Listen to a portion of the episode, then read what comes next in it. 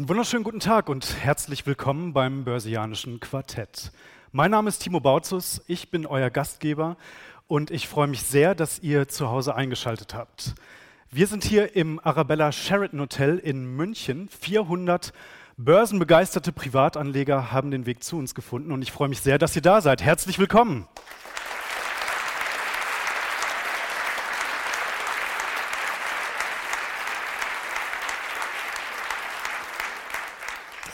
Ja, und unsere Zuschauer haben vollkommen zu Recht den Weg auf sich genommen, denn wir haben heute wirklich viel vor. Unser hochgeschätzter Value-Investor in unserer Runde hat sich den Multimilliardenmarkt der Zahlungsdienstleister einmal ganz genau vorgenommen. Eigentlich ein No-Brainer möchte man meinen, denn ja, viele Payment-Aktien, die kannten nur einen Weg und zwar steil nach oben. Doch er sagt, naja, es ist noch gar nicht so richtig ausgemacht, ob das bargeldlose Bezahlen tatsächlich ein langfristig profitables Geschäftsmodell wird. Warum? Das wird er uns heute erklären. Einen großen Applaus für Dr. Markus Elsässer.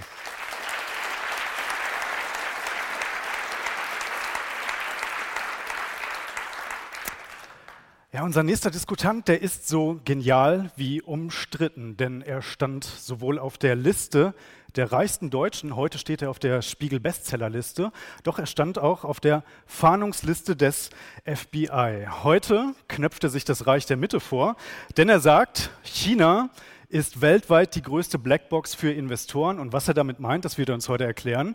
Einen großen Applaus für Florian Homm.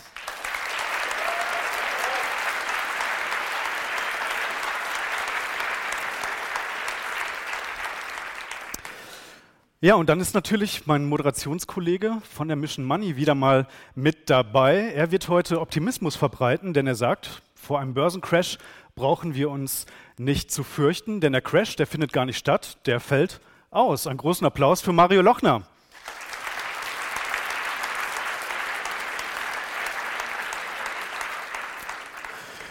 Und jetzt freue ich mich sehr, einen Mann ankündigen zu dürfen, der ein Stück deutsche Börsengeschichte geschrieben hat. Als Mr. DAX wurde er weltberühmt und gab dem deutschen Leitindex in den internationalen Medien ein Gesicht. Heute ist er mehrfacher Bestsellerautor, Fondsmanager und bald tourt er mit einem eigenen Bühnenprogramm durch die Lande. Hier kommt unser Special Guest, Dirk Müller. Herzlich willkommen.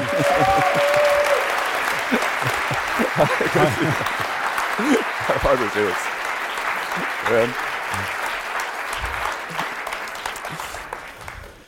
So, Mario, wir legen direkt los mit deinem Thema. Der Konjunkturhimmel hat sich ordentlich eingetrübt in der vergangenen Zeit. Trotzdem ist der DAX um 1000 Punkte gestiegen seit Jahresanfang. Ist der Crash jetzt abgesagt? Ja, klar fällt der Crash aus. Das ist für mich eine glasklare Sache. Also eigentlich sind wir jetzt durch mit dem Thema.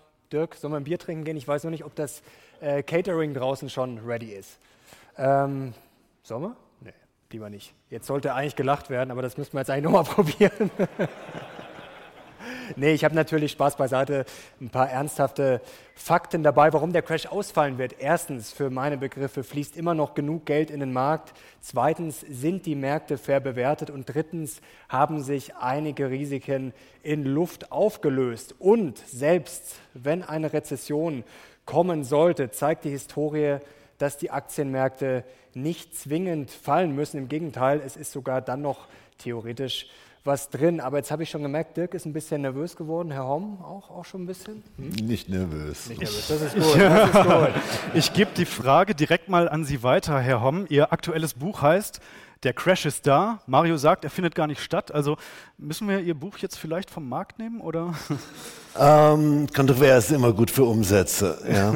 Also prinzipiell die These ist natürlich äh, super schön. Die allmächtigen Zentralbanken nehmen die Zinsen zurück. Draghi sagt, wir drucken mehr Geld. Und äh, auch die Tauben in Amerika, Chef der Zentralbank, Jerome Powell, sagt, ach, wir können unsere Bilanz ruhig bei vier Billionen belassen. Ähm, aber es gibt so kleine Erdanziehungskraftfaktoren, äh, die man also kaum mitbekommt, äh, wenn man sich nicht etwas intensiver damit beschäftigt. Im Juni sind wir in der längsten Wirtschaftserholung gemessen seit äh, dem Jahr 1800. Ich weiß nicht, ob ich da einsteigen würde, wenn ich Bandbreitenbewertungen nehme und das sind so Sachen wie Buchwert und Dividende und äh, Gewinnmarge, dann äh, das kann ich empirisch nachrechnen wie eine 1 mit einer 90-prozentigen Wahrscheinlichkeit.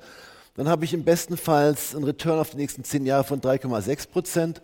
Aber ich habe ein Fallrisiko, das haben wir doch schon mal mitbekommen, so einen kleinen Vorgeschmack von 24 Prozent an den Weltbörsen und im Februar, wer sich noch daran erinnern kann, einen kleinen äh, WIX-Crash von 10 Prozent. Äh, mir geht es überhaupt nicht, das war der, der, Vorredner hier, das war doch super logisch. Was ist mein verdammte, was ist meine, meine Chance äh, und wie äh, gehe ich mit Wahrscheinlichkeiten um?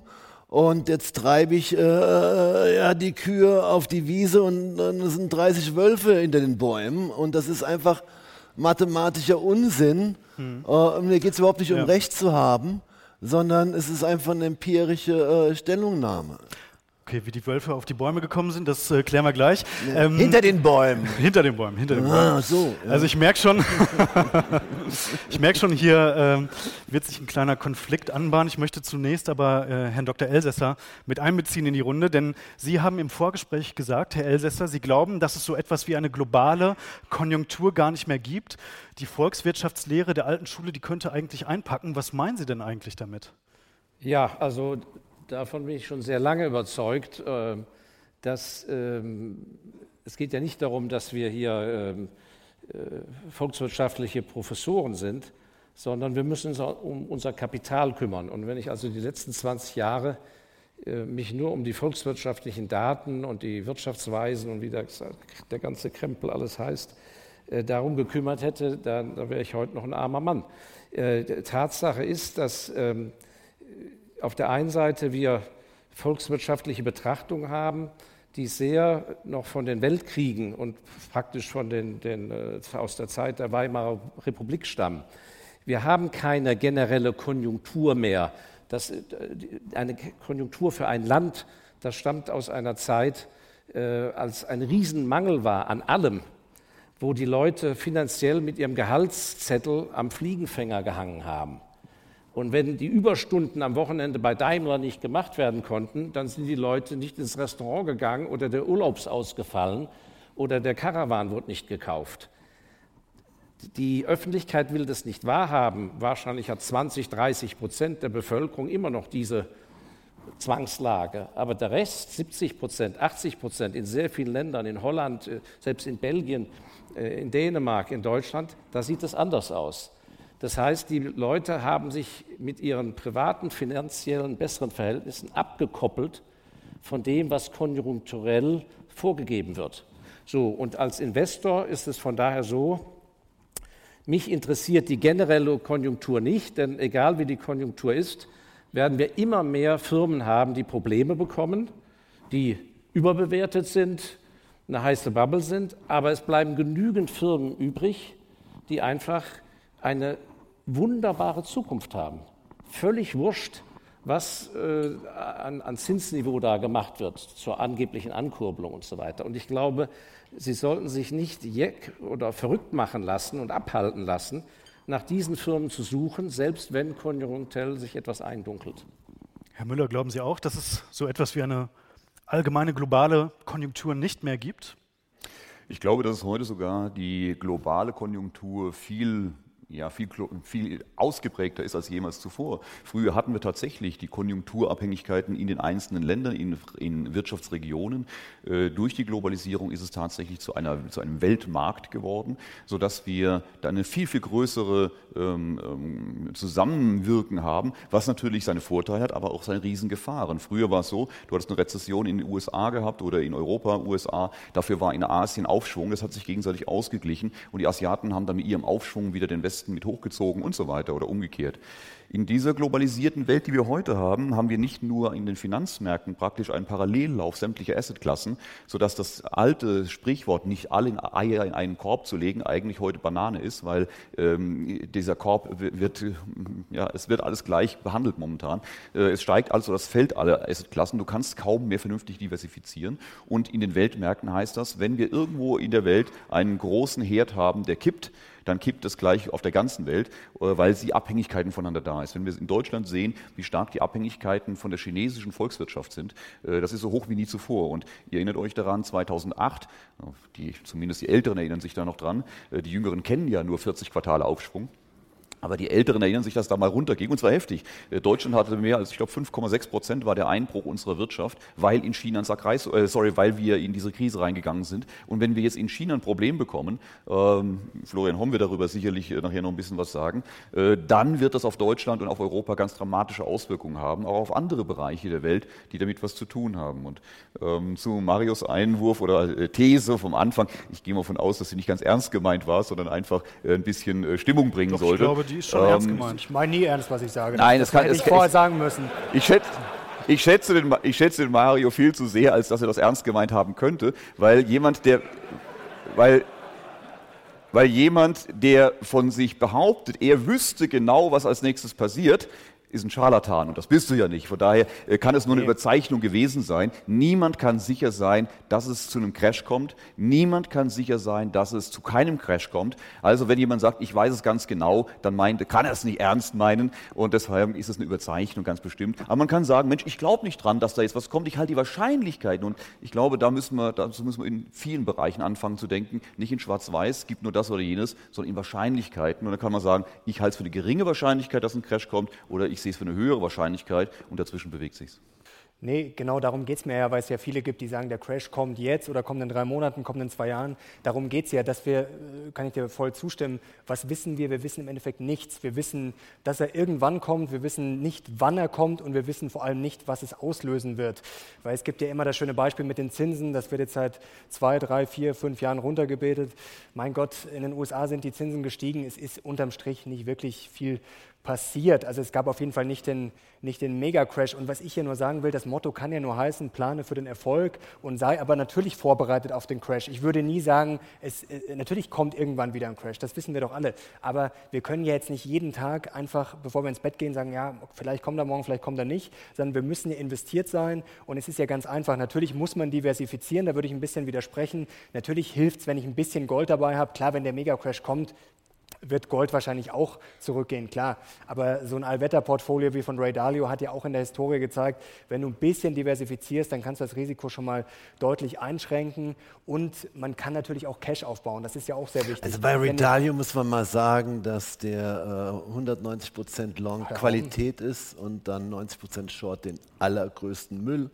Und der fängt damit wahnsinnig viel auf. Aber Ray Dalio würde ich jetzt nicht als Long Investor Nee, aber es gibt ja dieses Allwetterportfolio, das zumindest zeigt, das relativ primitiv ja, okay. aufgebaut ist mit ja, ja. Anleihen, mit Gold. Ja, genau, Eigentlich wirklich sehr primitiv und mit okay. Aktien, okay. wo man einfach gut, klar, das muss jetzt nicht in der Zukunft Aber du musst dann denken, dass wir 2008 in diesem Crash damals hatten wir genau die Situation. Es kam alles unter Druck. Es kamen Aktien unter Druck, es kamen die Anleihen unter Druck. Es war ein Schlachtfest äh, bei den Convertibles, wo jeder damals gesagt hatte, das kann niemals passieren, weil die ja ihren Floor haben und die sind geschlachtet worden, äh, sodass wirklich äh, alte, alte Fondsmanager der, der obersten Garde, äh, denke hier an, äh, an, an, an äh, ganz, große, ganz große Namen, die plötzlich dastehen und sagen, das haben wir noch nie erlebt. Und Gold kam unter Druck. Das war eine Liquiditätskrise. Jeder brauchte Cash und wenn ich Cash brauche, verkaufe ich alles, was ich schnell zu Geld machen kann, egal ob das Immobilien, Aktien, Edelmetalle, Rohstoffe oder Anleihen sind. Und das war 2000 mhm. auch der Fall. Und ich befürchte, dass wir im nächsten Crash wieder einen Liquiditätscrash bekommen und auch wieder alles abverkauft werden wird und Cash wird King sein in dieser Phase. Genau, das meine also Streuung nutzt dir da nichts. Ne? Cash aufzubauen. Also wenn jetzt einmal der DAX auf 12.000, 13.000 Punkte steigt, natürlich muss man dann rausgehen.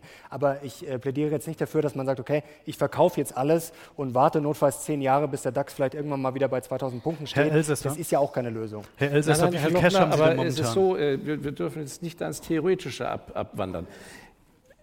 Wir sitzen da mit unserem Geld und müssen entscheiden investieren wir oder nicht. Wenn ich der Überzeugung bin, wir gehen auf einen Global Crash zu, äh, das ist jetzt zu lange äh, gelaufen, dann völlig richtig, Herr Müller, diese ganzen Diversifizierungsstrategien, wofür Portfolio-Manager und Vermögensverwalter sich bezahlen lassen, der größte Humbug aller Zeiten, hilft überhaupt nichts. Der Punkt ist der, man muss sich ein Bild machen von der Zukunft und das muss jeder privat für sich machen, weil Sie können es selbst Ihrer Schwiegermutter nicht beweisen vorher. Und schon wenn Sie es jemand erklären müssen, ist der größte Mist, weil Sie dann darauf äh, schon sozusagen sich selber die, die Bremse ziehen. Also, der Punkt ist der, glauben wir daran, dass was im Dezember anfing, dass das jetzt nur eine Zwischenerholung ist?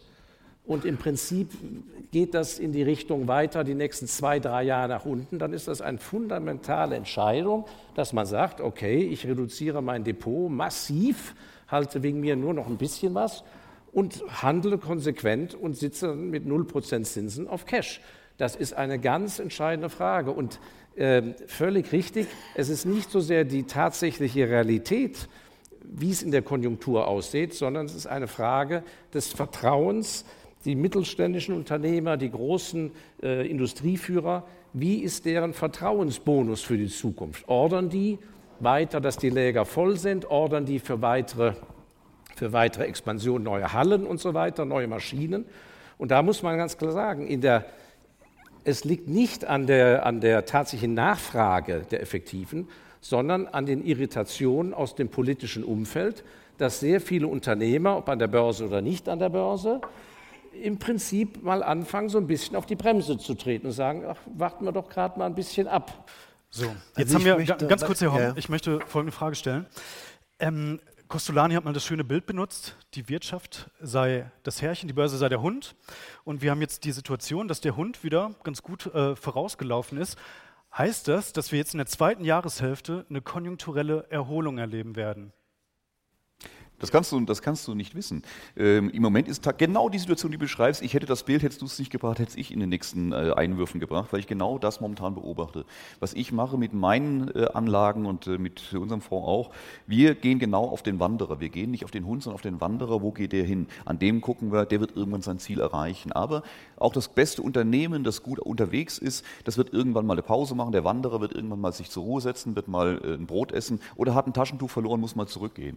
Und der Hund Hund rennt immer vor und zurück. Und tatsächlich haben wir momentan die Situation, dass dieser Hund äh, sehr, sehr weit vor dem Wanderer weggerannt ist und der ist aber momentan gar nicht am hellen Mittag am Wandern, sondern der macht gerade Pause. Das heißt, der Hund rennt sehr weit vorne raus und du siehst plötzlich, dass die Erwartungshaltungen, die Gewinnerwartungen für die S&P-Unternehmen dramatisch nach unten gehen, dass sämtliche Frühindikatoren, die wir bekommen, aber auch schon die harten Indikatoren nach unten kippen. Dass wir also konjunkturell, auch wenn sie vielleicht nicht mehr so ausgeprägt ist, das Konjunkturelle, wie es früher war, ich gebe vollkommen recht, dass wir heute innerhalb der Unternehmen ganz unterschiedliche Entwicklungen haben, aber trotzdem hast du noch eine Gesamtkonjunktur.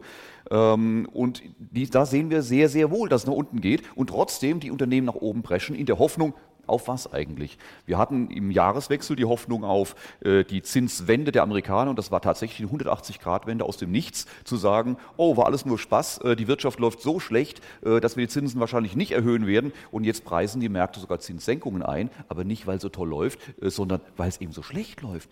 Und jetzt hoffen wir darauf, dass die Amerikaner einen Deal mit den Chinesen machen. Da werden wir nachher noch was zu, zu äh, hören, sicherlich. Und das ist aber bereits eingepreist. Jetzt haben wir eine Situation, die Märkte sind aufgrund dessen vorgelaufen und je länger sich das noch hinzieht, umso mehr Druck bekommen die, die wie wir sagen, oh, das passt alles hin und vor nicht, wir halten uns mal raus. Der Markt läuft weiter, weiter, du bist nicht dabei, du bist der Idiot, haha, guck mal, ja, äh, und bekommst Druck reinzugehen. Das heißt, wir kommen irgendwo an den Punkt, wo das Ding einfach explodiert, weil die Letzten auch noch kapitulieren. Erst dann wird es eigentlich richtig gefährlich für die Märkte, weil dann sich entscheidet, kommt die Konjunktur den Aktien hinterher oder kommen die Aktien der Konjunktur entgegen. Ja, aber heißt das jetzt, es gibt ja den Vorwurf, gerade eher, sagen wir mal, aus der politisch linken Ecke, dass die Finanzmärkte sich total entkoppelt hätten von der Realwirtschaft. Absolut, ja. Herr Homm, wie sehen Sie das? Äh, äh, statistisch ist es so. Es ist ungefähr fährt ein Auto mit Reifen. Also man hat die äh, Industrieproduktion, das Verhältnis der Industrieproduktion über viele, viele Jahrzehnte und, und, einige Jahrhunderte und sieht dann die Entwicklung der Börse oder man sieht den Wiederbeschaffungswert der Unternehmen und äh, das zur Börsenkapitalisierung. Andere Leute nennen das den Warren Buffett Index. Das ist aber äh, der andere Q-Index ist viel, viel, viel, viel verlässlicher und hat eine richtige Tragweite, wo ich nochmal einhaken will. Und das tut, das tut mir einfach nur wenig, ich immer wieder höre. Ich habe keine Alternativen, weil die Zinsen niedrig sind. Ich möchte auch keine Türkei-Anleihen kaufen, aber deswegen kaufe ich jetzt Immobilien, mache mich total immobil. Oder ich kaufe Aktien und habe ein Risiko von 50 Prozent, vielleicht ein Upside von 10 Prozent. Man kann heute relativ äh, mittelmäßig begabter, äh, äh, ja, die ein bisschen die Wirtschaftszeitung liest, der kann, man kann ein, ein Anleiheportfolio zusammenstellen, heute noch. Vier, fünf Jahre mit etwas kleineren Emissionen kommt auf einen Mischzins mit vier Jahren Laufzeit, fünf Jahre von sechs Prozent. Und das ist diesen Statistik nach Zinsabdeckung, verdammt nochmal, ist das Investment Grade. Das sind aber nicht die Emissionen von Türkei, Italien mit etlichen äh, Billionen. Also das, da ist auch eine Alternative. Und äh, wir haben die ersten, die überhaupt was dazu geschrieben haben, dass ich mit einem relativ banalen sechs Wochen Optionsstrategie bei Gold auf 15% Verzinsung komme. Also dieser Mythos, ich, ich muss mich enteignen lassen durch eine Nullzinspolitik aus Deutschland und Brüssel und mein Geld halbiert sich in 23 Jahren, weil ich auf Cash sitze, das stimmt einfach nicht und so agiert kein richtig smarter äh, Milliardär weltweit.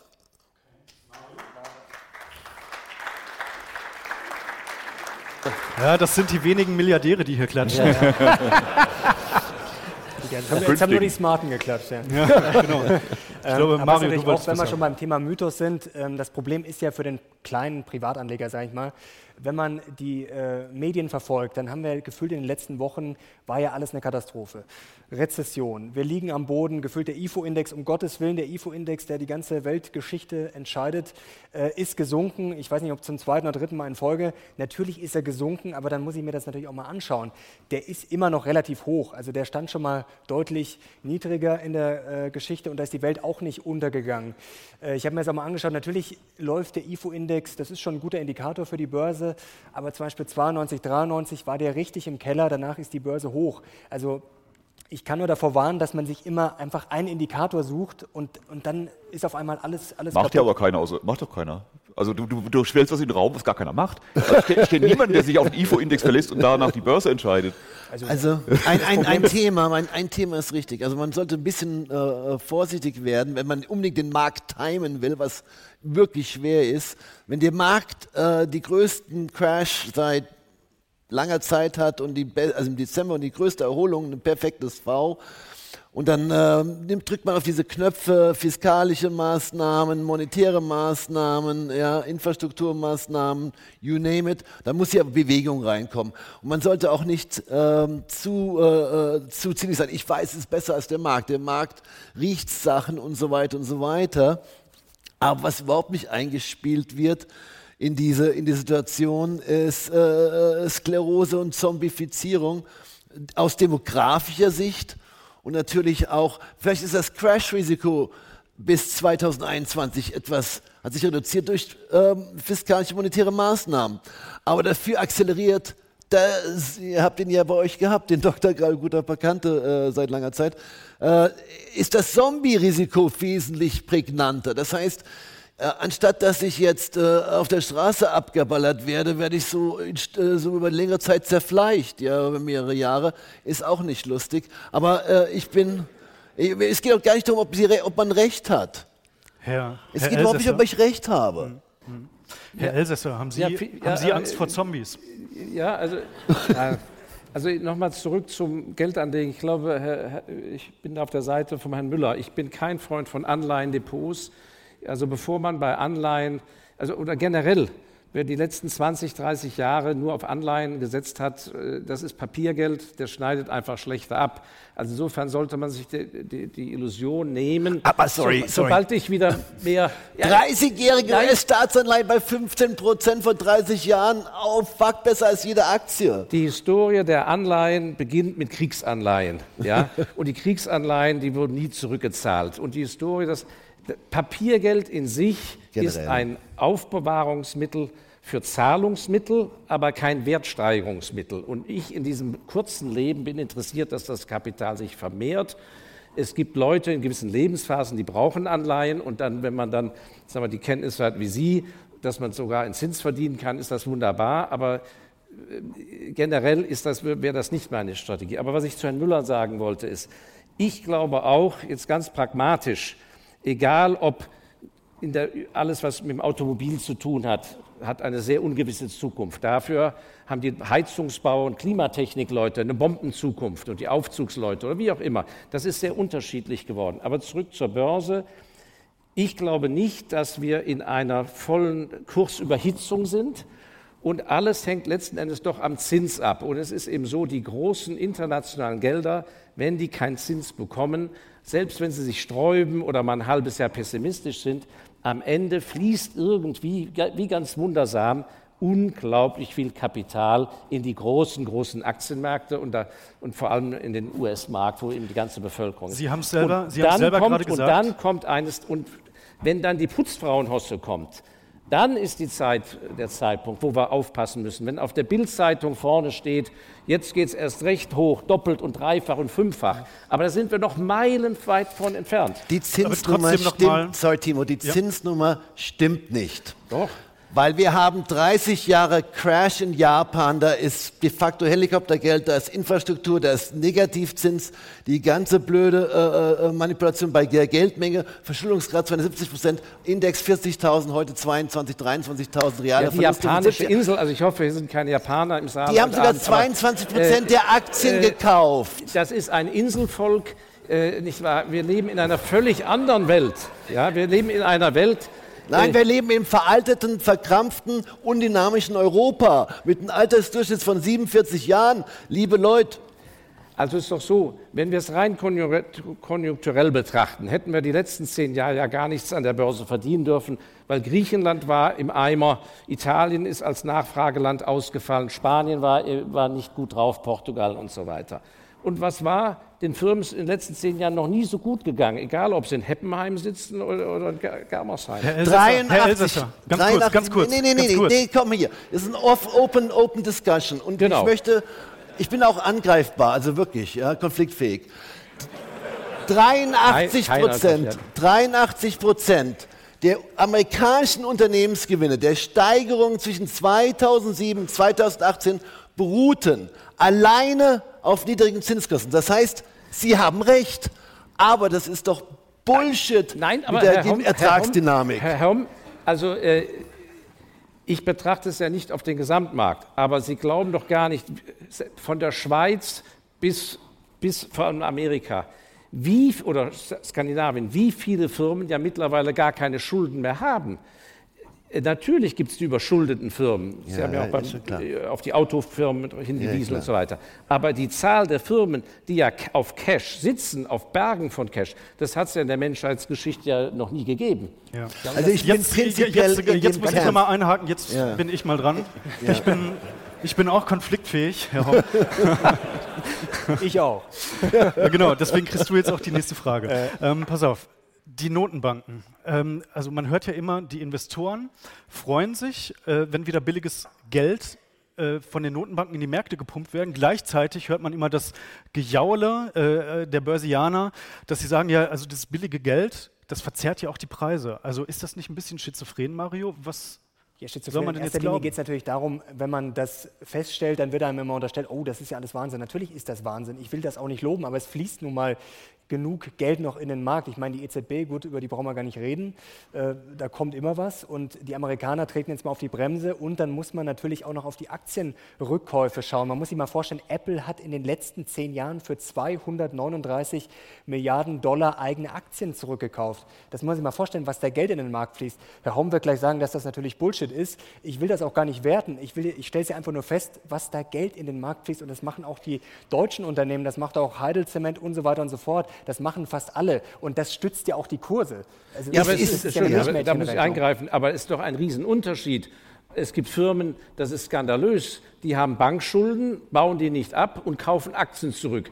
Da muss man mutmaßen, dass der CEO äh, sozusagen äh, irgendwelchen Großaktionären Hintern kriecht. Ja? Also da, da, wird auch sicher viel Unsauberes laufen. Aber im Fall Apple, die haben kein Pfennig Schulden, haben zurückgekauft und sitzen immer noch auf Bergen von Cash. Das heißt, das ist ja real verdientes Geld. Warum? Weil eben ein Produkt verkauft wird, wo die Kunden bereit sind, diesen Preis zu zahlen und die diese Margen verdienen. Das ist real erwirtschaftet. Das hat mit der, mit der Notenbank überhaupt nichts zu tun. Sind aber von Huawei in der 5G-Technologie gnadenlos überholt worden. Und ja, das, ich spreche jetzt ja, um die Vergangenheit. Es geht ja nicht um die ja, Apple-Diskussion, das ist ja noch ein Beispiel. Man muss ja, zur Kenntnis nehmen, dass dieses Geld in den Markt fließt und dann kommt natürlich immer das Argument, ja, die Unternehmen, denen fällt nichts mehr ein, die sollen das Geld lieber investieren. Das stimmt natürlich schon, aber zum Beispiel Amazon investiert, glaube ich, 23 Milliarden pro Jahr, das sind ungefähr 10 Prozent vom Umsatz. Ja, wie viel sollen sie denn investieren? Sollen sie, sollen sie jedes Jahr noch 50 äh, Milliarden? Das Geld muss ja auch irgendwo hin. Es ist ja auch immer die Frage, ist das sinnvoll? Also einfach nur Geld auszugeben, kann ja unterm Strich noch dümmer sein, als Aktien zurückzugeben. Herr Müller, ja, Herr Müller, Herr Müller ganz kurz. Mhm. Herr Müller, sehen Sie Aktienrückkäufe ähm, kritisch? Absolut. Aktienrückkäufe machen dann Sinn, äh, tatsächlich, wenn dem Unternehmen nichts Besseres mehr einfällt. Ansonsten sollte das Unternehmen investieren äh, und äh, sollte das Geld äh, wieder einsetzen. Aktienrückkäufe, ähm, auch Warren Buffett steht denen durchaus skeptisch gegenüber, weil man muss überprüfen, aus welchem Grund finden diese statt. Es mag sinnvolle Aktienrückkäufe geben, gar keine Frage, aber das, was momentan passiert, hat mit Sinnhaftigkeit nichts zu tun. Wenn ich mir einfach anschaue, was im letzten Jahr passiert ist, und äh, wir haben die größten Welle an Aktienrückkäufen, die wir seit Jahrzehnten gesehen haben, ähm, weil weil warum eigentlich? Äh, es hat letztes Jahr praktisch keine Investorengruppe Aktien netto gekauft. Die einzigen, die netto gekauft haben, waren die Unternehmen selbst. Wenn also selbst ein CEO eines großen Hauses für seine Firma, für die er der oberste Angestellte ist, entscheidet, dass die Aktien so billig sind, dass das Unternehmensgeld genommen werden muss, um diese Aktien zu kaufen, dass das Unternehmen seine eigenen Aktien kauft, kann man das ja noch nachvollziehen. Wenn aber dieser Vorstandsvorsitzende da parallel dazu seine eigenen Aktien verkauft, ich glaube, dann erübrigt sich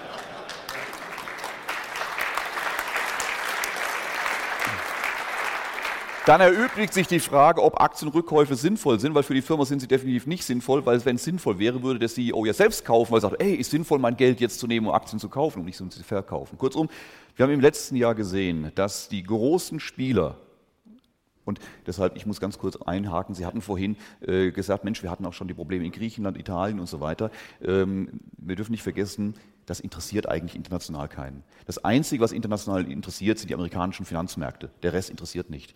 Alles andere sind nur Spielfelder, auf denen sich die amerikanischen ähm, Finanzanleger bewegen, aber äh, die interessieren sich nicht für die Situation in Griechenland oder Italien, äh, die interessieren sich nicht für den Brexit, das ist für uns ein Riesenaufreger. Die Amerikaner interessieren sich einen feuchten Kehricht. Da geht es um ganz andere Themen. Und deren Unternehmen, denen geht es momentan sehr, sehr gut. Warum? Florian Homm hat es gesagt, zum Teil sind es äh, einfach die Einsparungen, die sie auf der Zinsseite gehabt haben, auf der anderen Seite sind es extreme Einsparungen, die sie Jahr für Jahr vorgenommen haben, indem sie Mitarbeiter reduziert haben, automatisiert haben, etc. pp. Also wir haben hier gar nicht mal so ein Wachstum aufgrund von, ey, es läuft alles so toll, uns fällt vieles ein, sondern vieles war einfach Sparen und es ist uns gut zugeflossen. Und wo die Reise hingeht, Du hast es richtig gesagt, es kommt wahnsinnig viel Geld rein, es ist ein Goldilock, überall ist Geld und Geld und Klasse. Ja, ich meine, du bist ein relativ junger Kerl. Und ähm, wenn ihr heute sagt, diesmal ist alles anders, dann ist es das für uns alten Hasen so die Nackenhaare stellt, wo wir sagen, das ist einer der teuersten Sprüche an der Börse. Das, das es gab nicht, immer Zeiten, in denen die Leute gesagt haben, Leute, ihr Alten habt es nur nicht mehr drauf, ihr kapiert es nicht, dass hier eine neue Zeit ist, wo es nur noch geil wird. Äh, ich erinnere mich an die 2000er Jahre, Internet, Leute, das Internet, ihr Alten versteht das nur nicht. Und dann kam die Dotcom-Blase, wir Alten haben gesagt, äh, Freunde, äh, das geht schief, das ist, ein, das ist ein Hype. Nein, ihr habt nur keine Ahnung, ihr Idioten, das ist eine vollkommen neue Welt und da geht's ab. Ja, Klar, du hast den Boom und das wird auch die Welt verändern und es gibt neue Veränderungen, aber du brauchst zwischendurch auch immer die Bereinigungen. Über jede geile Geschichte gibt es immer eine Riesenblase und Hoffnung drüber raus. Das ist auch gesund, dadurch kannst du was riskieren, dadurch wird das probiert, aber die muss auch wieder platzen und korrigieren, um das, was nicht funktioniert, rauszuspülen und Platz zu machen für Neues. Und das haben wir lange nicht gehabt und deshalb, wir werden, das, was wir momentan erleben, ist ein Wahnsinn. Und jeder hinter den Kulissen weiß, dass das nicht, lang, nicht ewig gut geht. Es kann lange gut gehen. Wir, können, wir sind oftmals überrascht, wie, welchen Lebenswillen auch marode Systeme haben. Die Russen, also die Sowjetunion, wir haben gedacht, die halten zehn Jahre durch, als sie sich gegründet haben. Die haben 70 Jahre durchgezogen. Ja. Äh, der Euro, wir wissen, welche Probleme der hat. Wir haben ihn jetzt schon seit, seit zwei Jahrzehnten. Und wir, bei allen Problemen können wir nochmal zwei Jahrzehnte haben. Wenn ihr im, im Auto am Hinterreifen äh, nur ein Bar Druck habt statt zweieinhalb, äh, ist das zwar scheiße, aber ihr könnt unter Umständen noch verdammt weit mitfahren. Aber was heißt denn das jetzt, was heißt denn das jetzt für uns Privatanleger. Ja? Also wir haben eine Situation, das System krankt, hat äh, äh, impliziert viele, viele Risiken. Wie sollen wir uns denn jetzt positionieren, Mario? Äh, vielleicht nochmal ganz kurz zur Richtigstellung. Also bei Dirk, also ich habe weder gesagt, es kommt alles anders. Natürlich kommt irgendwann wieder ein Crash und ich habe auch nicht gesagt, das ist jetzt der Mega-Boom, der ewig weitergeht. Dann äh, hat man das vielleicht falsch verstanden. Ich, ich mahne ja auch nur dazu, dass man einfach die meisten Sachen einfach vielleicht ignoriert, beziehungsweise einfach grundsätzlich immer die Gegenposition einnimmt, wie wir das vorher bei den Denkfehlern gesehen haben. Und deswegen, klar, wenn dann viel Crash-Gerede ist, dann ist es natürlich vielleicht auch mal sinnvoll zu sagen, ja, vielleicht kommt er jetzt gar nicht. Und darum geht es ja. Also wie gesagt, äh, natürlich brauchen wir auch diese Rücksetzer und die sind ja auch geil. Ich meine, darauf äh, habe ich ja vorher gesagt, plane für den Erfolg, aber sei darauf vorbereitet, dass es natürlich knallt. Und ich habe überhaupt kein Problem damit. Im Gegenteil, wie du, du hast auch mal, glaube ich, bei unserem letzten Video gesagt, Crash ist geil, dann sammle ich ein. Ja, natürlich ist das geil. Darauf muss man ja auch warten und darauf vorbereitet sein. Aber das heißt ja nicht, dass ich jetzt alles verkaufe und zum Beispiel jetzt Sparpläne, die ich jetzt langfristig orientiert habe, die kündige ich ja nicht. Da wäre ich jetzt bescheuert. Also das ist ja genau der Sinn, dass ich sozusagen immer ein bisschen dabei bin mit Vorsicht Vorsicht und einfach, ein, ich brauche ja einen Plan und den habe ich dann auch und Darum geht es ja, das ist ja das einzig Wichtige. Und natürlich, der Crash kann auch übermorgen kommen. Natürlich, das, ich wäre jetzt wahnsinnig, wenn ich behaupten würde, dass das unmöglich ist. Aber man muss natürlich sehen, die Wahrscheinlichkeit für einen Crash um 40 Prozent liegt halt gerade mal bei 2 Prozent. Das ist durchaus möglich. Das Wer sagt das? Äh, das, 2 Prozent? Äh, was Welche Studie ist das? Bloomberg.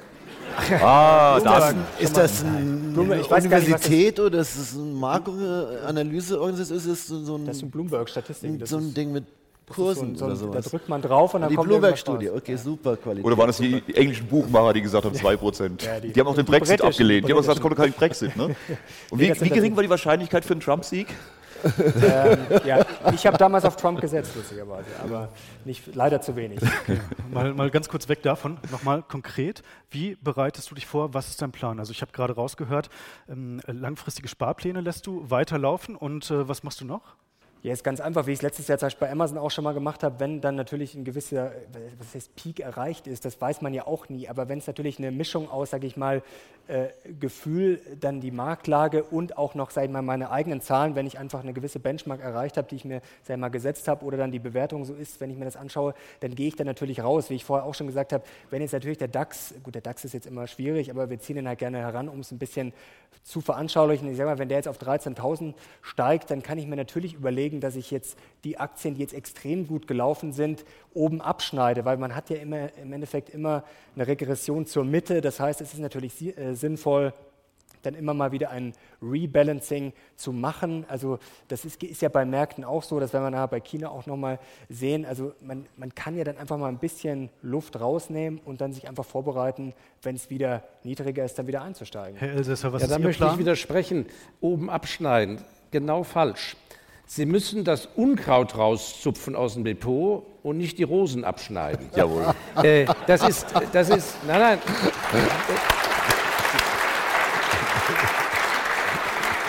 Aber das, das würde nein, ja unterstellen, nein. dass eine Aktie immer so geht, ohne, ohne Rücksetzer. Nein, Sie, Sie werden sonst die große Wertvermehrung nicht miterleben. Ja? Äh, wenn Sie langfristig investieren, werden Sie gute Aktien haben, die sich verfünffachen, verzehnfachen, verzwanzigfachen. Und das werden Sie nie erleben, wenn Sie oben abschneiden. Das ist ein tiefenpsychologisches Problem, aber da kann jeder an sich arbeiten.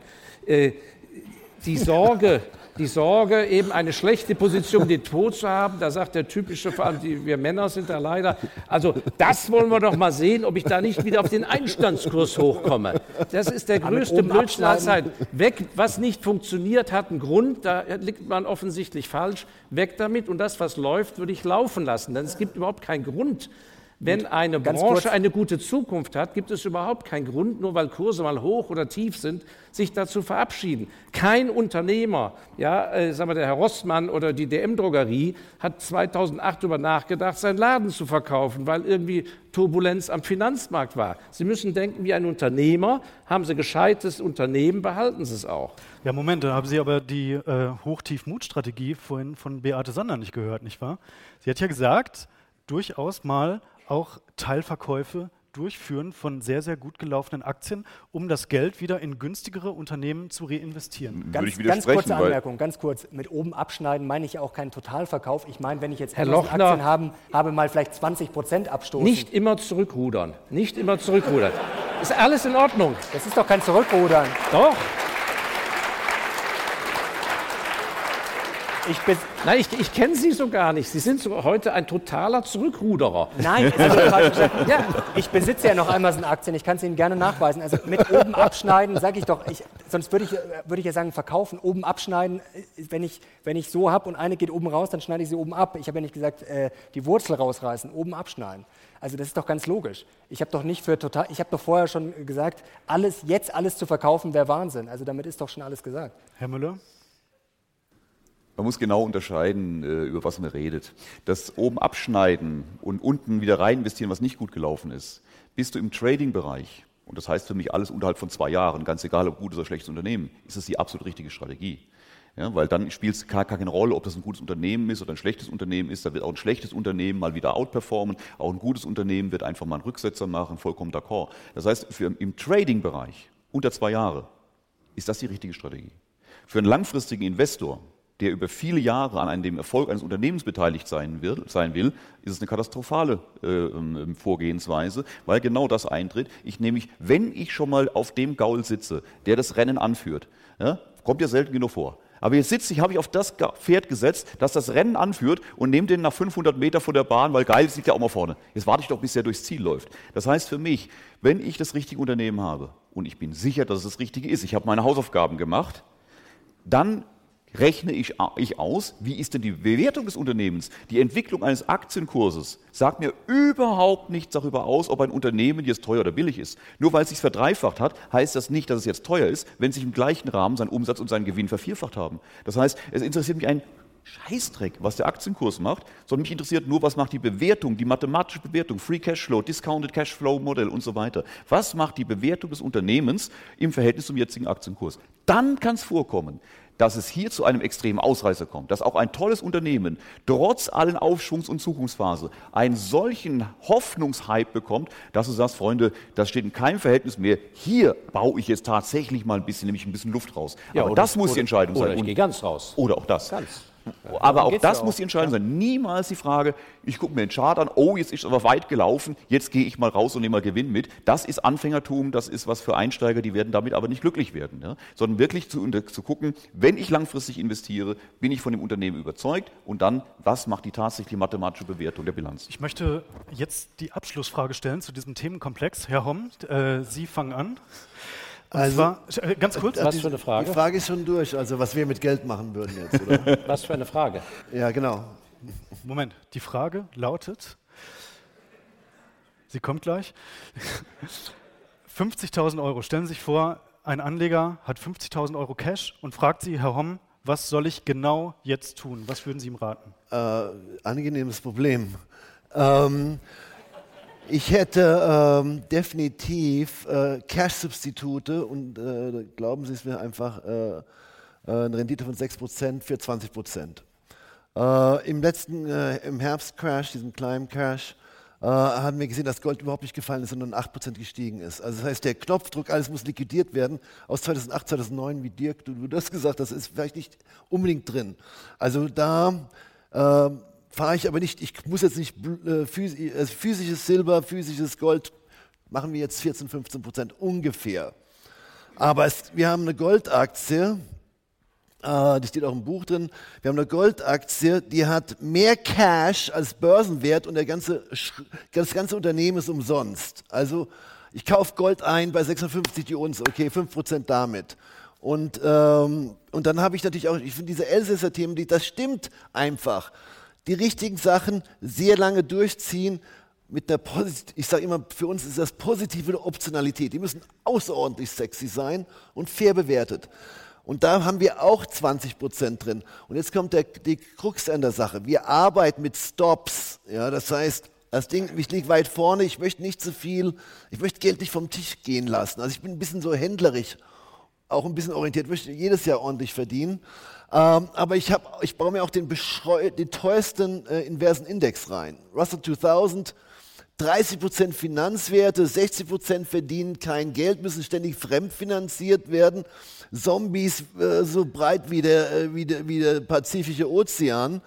Äh, und äh, wahnsinnig teuer, also 48 Mal Gewinn. Und da waren wir schon 15% short, wir bauen es jetzt wieder auf in die Richtung. Aber bitte dann in steigende Märkte. Also das ist ein ganz gutes Portfolio. Wenn es knallt, bin ich gedeckt durch Zinsen, ich bin gedeckt durch Gold, ich bin gedeckt durch Invers und ich habe meine Babys hier.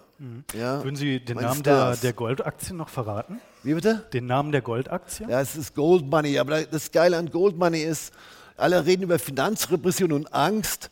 Gold eingezahlt oder Cash überwiesen, Gold gekauft, sowieso super günstig, alles nicht EU und ich kriege noch eine Masterkarte. Und habe Cash jeden Tag, wie ich es haben will. Und das ist ein geiles Konzept. Und Soros ist mit 10% beteiligt. Und das Ding ist maximal bei 40 des Liquidationsübernahmewertes. Und so Perlen, das, äh, das sind so Perlen, und da, dafür, davon leben wir eigentlich alle, dass wir mal so richtig geile Stories wie Clinovel finden. Die haben 2500 Prozent gemacht. Ich habe mich mal ein Buch vorgestellt, äh, mit einer Autobiografie. Das macht nur ein Monk, der stellt doch keine Aktien vor. Ja? In der Autobiografie, das war bei 1,20, steht jetzt bei 30. Und macht Umsatz, macht Cashflow. Und das kannst du nicht mit Anleihen schlagen. Da bin ich beim Doktor klar dabei. Du kannst es nicht mit anderen Sachen schlagen. Das ist das Beste. Herr Elsässer, 50 Euro, 50.000 ja. Euro Cash. Ja, ich, ich mache es ich mach's, ich mach's kurz. Ich würde, äh, wir gehen ja von der jetzigen Situation aus. Der Mensch hat noch nicht investiert. Ich würde 40 Prozent in Cash halten für dieses Jahr. Mal gucken, wie sich das alles so weiterentwickelt. Und 60 Prozent würde ich in äh, Unternehmen investieren, zu denen ich ein, äh, guten, eine gute Meinung zur Branche habe oder äh, wo ich nähere Informationen besitze. Was ich mag, äh, eben wegen dieser konjunkturellen Ängste, weil vielleicht nicht mehr so viel Dampf da ist, Stories, die in sich eine werden könnten. Also Dow Chemical und DuPont haben ja fusioniert. Die werden in den nächsten 12, 18 Monaten in drei Unternehmen aufgeteilt und United Technologies wird in drei fantastische Firmen aufgeteilt, in Otis äh, Aufzüge, Carrier äh, Weltmarktführer bei Klimaanlagen und in eine Rüstungscompany. Das heißt, ich kriege aus zwei Aktien sechs und wenn dann die Börsenlandschaft einigermaßen nicht komplett zusammenkracht, ist eine gute Chance, dass ich selbst in einem flauen Markt vielleicht damit irgendwie Geld verdienen kann. Herr Müller? Ich würde ihm sagen, dass ich ihm leider keinen Rat geben kann. Weil jemand, wenn jemand zu mir kommt und sagt, ich habe 50.000 Euro und was soll ich denn machen, dann muss ich erstmal rauskriegen, was ist denn sein Hintergrund, was hat denn der schon? Äh, hat der Familie, hat, äh, hat der schon Edelmetalle, hat der, hat der schon Aktien, hat der eine Immobilie, ähm, braucht er okay. das Geld demnächst? Ich muss den erstmal mhm. fragen, wie ja. ist denn die Situation? Für jeden Einzelnen gilt, wenn ich 50.000 Euro habe, gilt für jeden an, andere Regeln. Es gibt kein Pauschales, so machst du es ja. richtig. 50.000 Euro, ich habe 50.000 Euro, Anlagehorizont äh, 30 Jahre und äh, es können durchaus Aktien sein. Ja, wie gesagt, ich weiß es nicht. Ich weiß nicht, hast du schon eine Immobilie? Ich weiß nicht, wie sieht deine Familiensituation aus? Es ist ein unseriöser Rat, einfach auf, auf, auf zwei Informationen hin irgendeine Aussage zu treffen. Dazu musst du eine Analyse machen. Deshalb gibt es da auch Vorschriften für, wie Beratung stattfinden muss. Da musst du eine ganzheitliche Aufnahme eines Menschen machen. Es gibt nicht die pauschale Aussage, das mache ich mit dem Kohle. Das muss jeder für sich selbst entscheiden. Wir können zu verschiedenen Bereichen Tipps geben. Wir, sagen, ja, wir, wir, meinen, wir empfehlen ja auch nicht hier. Weiß ich ja, weiß ich ja. Aber will deshalb, deshalb wissen, sozusagen, was würden Sie machen? Naja, was ich machen würde, würde. Ja. Also ich habe jetzt schon so gut Geld angelegt, ich würde die 50.000 nehmen und würde vier geile Urlaube machen. Ähm. Ja, ja, genau richtig. Ja, ja gut. Ja. Bevor ich an Mario weitergebe, wo geht's hin? Äh, auf die Malediven zum Tauchen, äh, nach Teneriffa zum Motorradfahren, äh, eine Kreuzfahrt auf der Full Metal Cruise und äh, das vierte lasse ich mir noch einfallen. Okay, da reichen aber die 50.000 nicht. Mario, ich bin Spaßhaber. Ja, ich, ich komme mit Dirk mit und nehme Florian und Herrn Elsässer auch noch mit. Ähm, nee, ich würde, äh, ich kann jetzt auch nicht sagen, was ich jetzt persönlich machen würde. Ich würde es ganz einfach halten, wie ich es ja vorher schon erklärt habe. Ich würde wahrscheinlich 5000 in Gold stecken und würde dann einfach Sparpläne abschließen auf, aber nur, ich würde nur ETF, weil ich das mit den Einzelaktien grundsätzlich auch für schwierig halte, in diesen Zeiten gerade jetzt zu entscheiden, okay, auch wenn die Zahlen jetzt gut aussehen, das Unternehmen ist in 30 Jahren immer noch ganz weit vorne, wie zum Beispiel bei Apple. Also ich traue mir das nicht zu, das heute zu entscheiden und deswegen würde ich einfach dann äh, was ich auch schon überwiegend gemacht habe, wirklich auf ETF, das auf verschiedene Märkte aufteilen und zum Beispiel so ein ETF wie auf Robotik, also wirklich breit gestreut und dann einfach dieses zeitliche Risiko, dieses Timing-Risiko rausnehmen und dann sage ich mal alle drei Monate oder jedes halbe Jahr, sagen wir mal, 2.000 bis 5.000 reinstecken. Okay, vielen Dank. Ich glaube, das waren sehr, sehr gute Ratschläge. Wir kommen zum nächsten Themenkomplex, den hat Herr Elsässer mitgebracht. Vorab möchte ich aber noch fragen, bevor wir dann wirklich aufs digitale Bezahlen eingehen. Wie viel Bargeld hat denn jeder von euch mit dabei? Ja, Herr Homm? Geht dich überhaupt nichts an.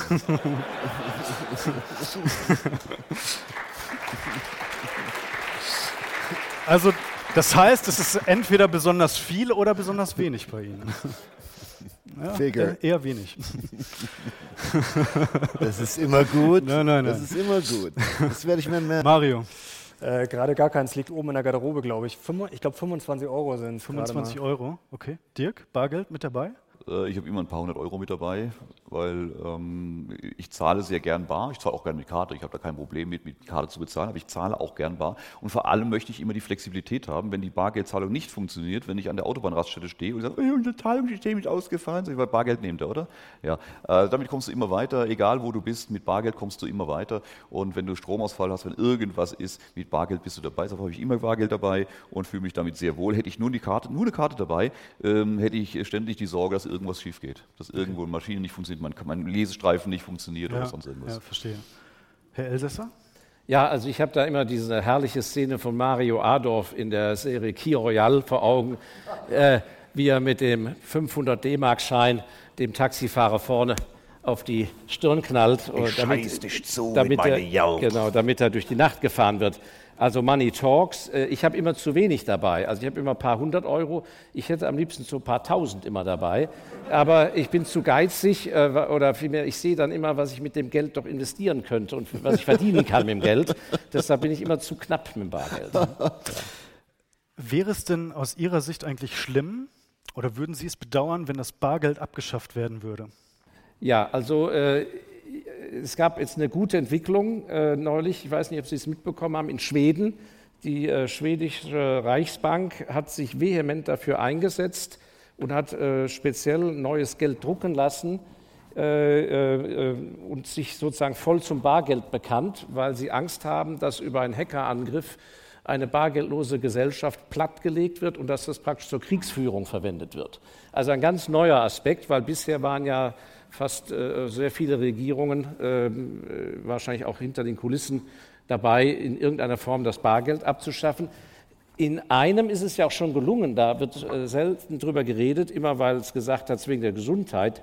Die Abschaffung der Zigaretten, also sprich das Rauchverbot mit Zigaretten, ist, hat in meinen Augen überhaupt nichts mit der Gesundheit der Bevölkerung zu tun, sondern die Zigarette ist eben die Ersatzwährung, wenn die, Gesamt, äh, die richtige Währung zusammenkracht, ist sofort mit Zigaretten, sind alle Leute können äh, handeln. Ja, das war zu allen Zeiten so, also seitdem es die industriellen Zigaretten gibt. Äh, die, die, sind, also das wird auch nicht wiederkommen. Ne?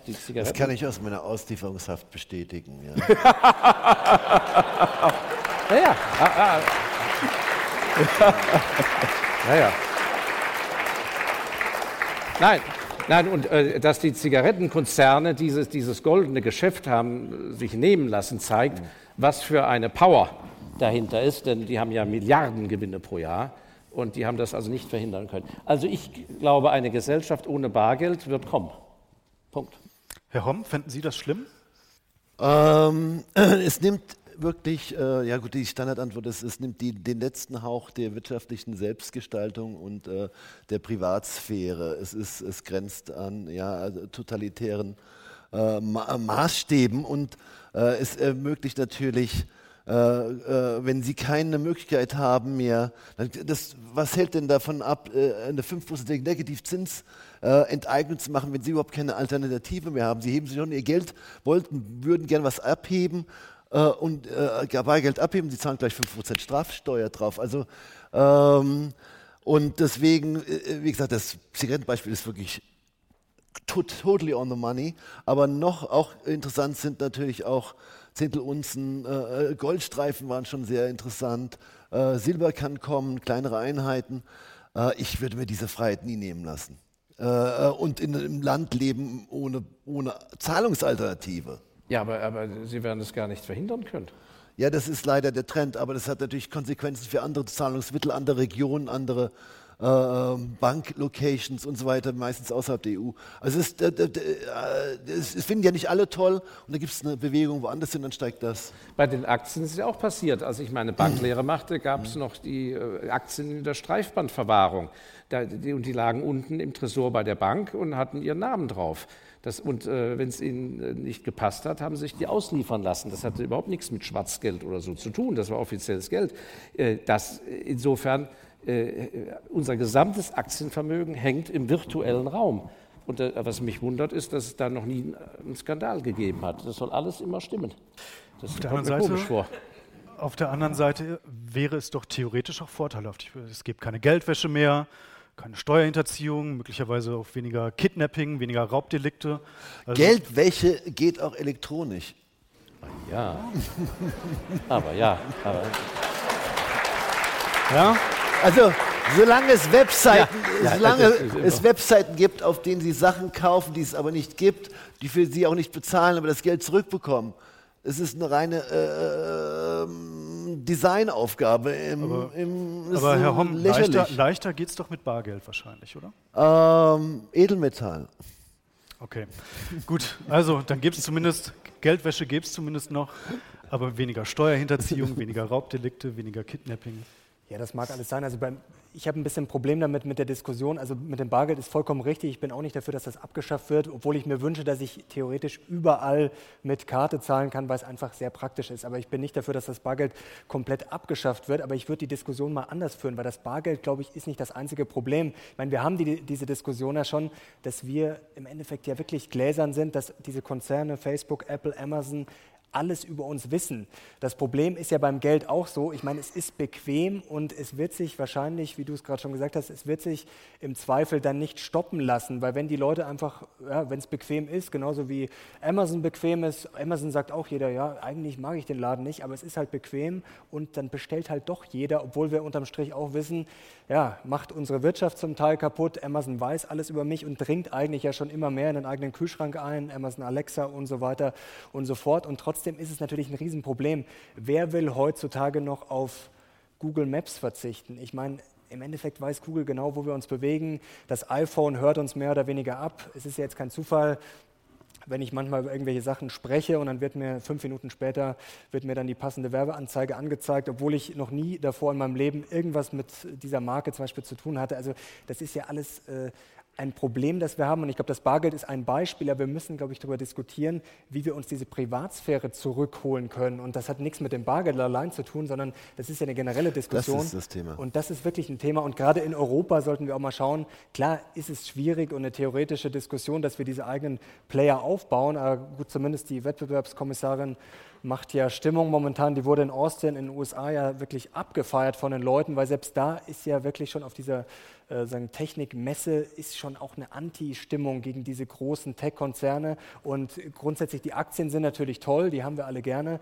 Aber ich glaube schon, dass wir da eine Diskussion wirklich jetzt brauchen, wo wir uns mal einfach sozusagen unsere Privatsphäre zurückholen.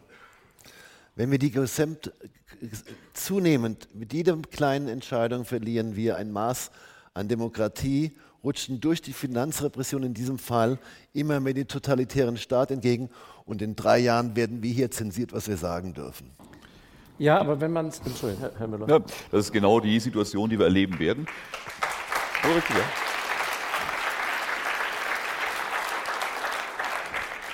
Ist genau die Situation, die wir erleben werden. Äh, Bargeld, das Bargeld ist geprägte Freiheit. Das, dieser Spruch stimmt voll und ganz. Er gibt dir die Möglichkeit, anonym zu kaufen. Er gibt dir die Möglichkeit, überhaupt zu kaufen. Äh, nehmen wir doch mal die Situation an. Wir haben kein Bargeld mehr. Wir haben nur noch elektronisches Geld. Und ich glaube, wir können uns abschminken, diese, diese Naivität, die die Kryptojünger am Anfang hatten. Das wird mal eine anonyme Währung werden. Völliger Bullshit.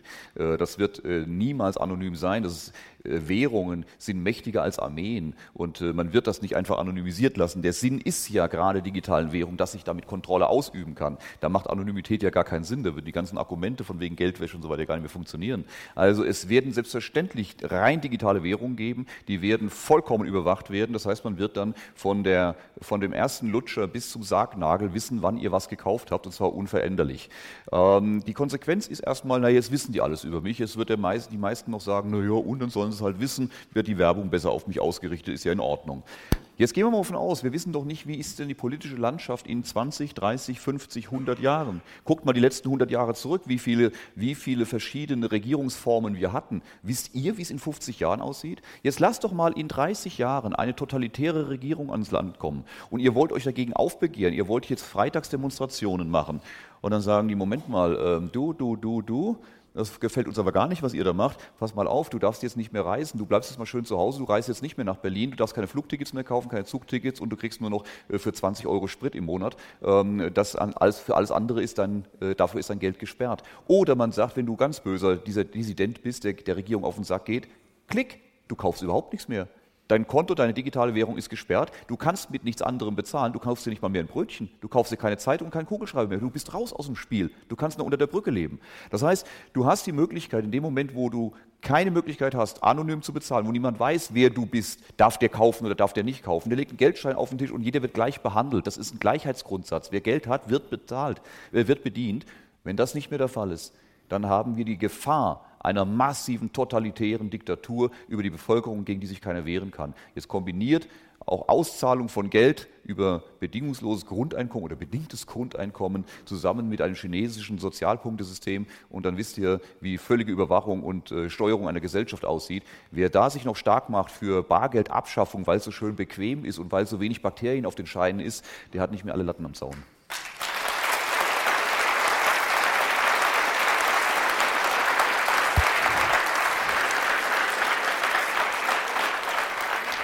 Ich darf, das, ich darf das an dieser Stelle mal ganz kurz zusammenfassen. Ihr seid also alle mehr oder weniger der Überzeugung, ähm, das Bargeldverbot kommt irgendwann. Nein, kein Verbot, es wird einfach abgeschafft. Es wird einfach aus dem System abgeschafft. rausgedrängt. Okay, mal ganz kurz, ganz ja. kurz, Herr Elsässer.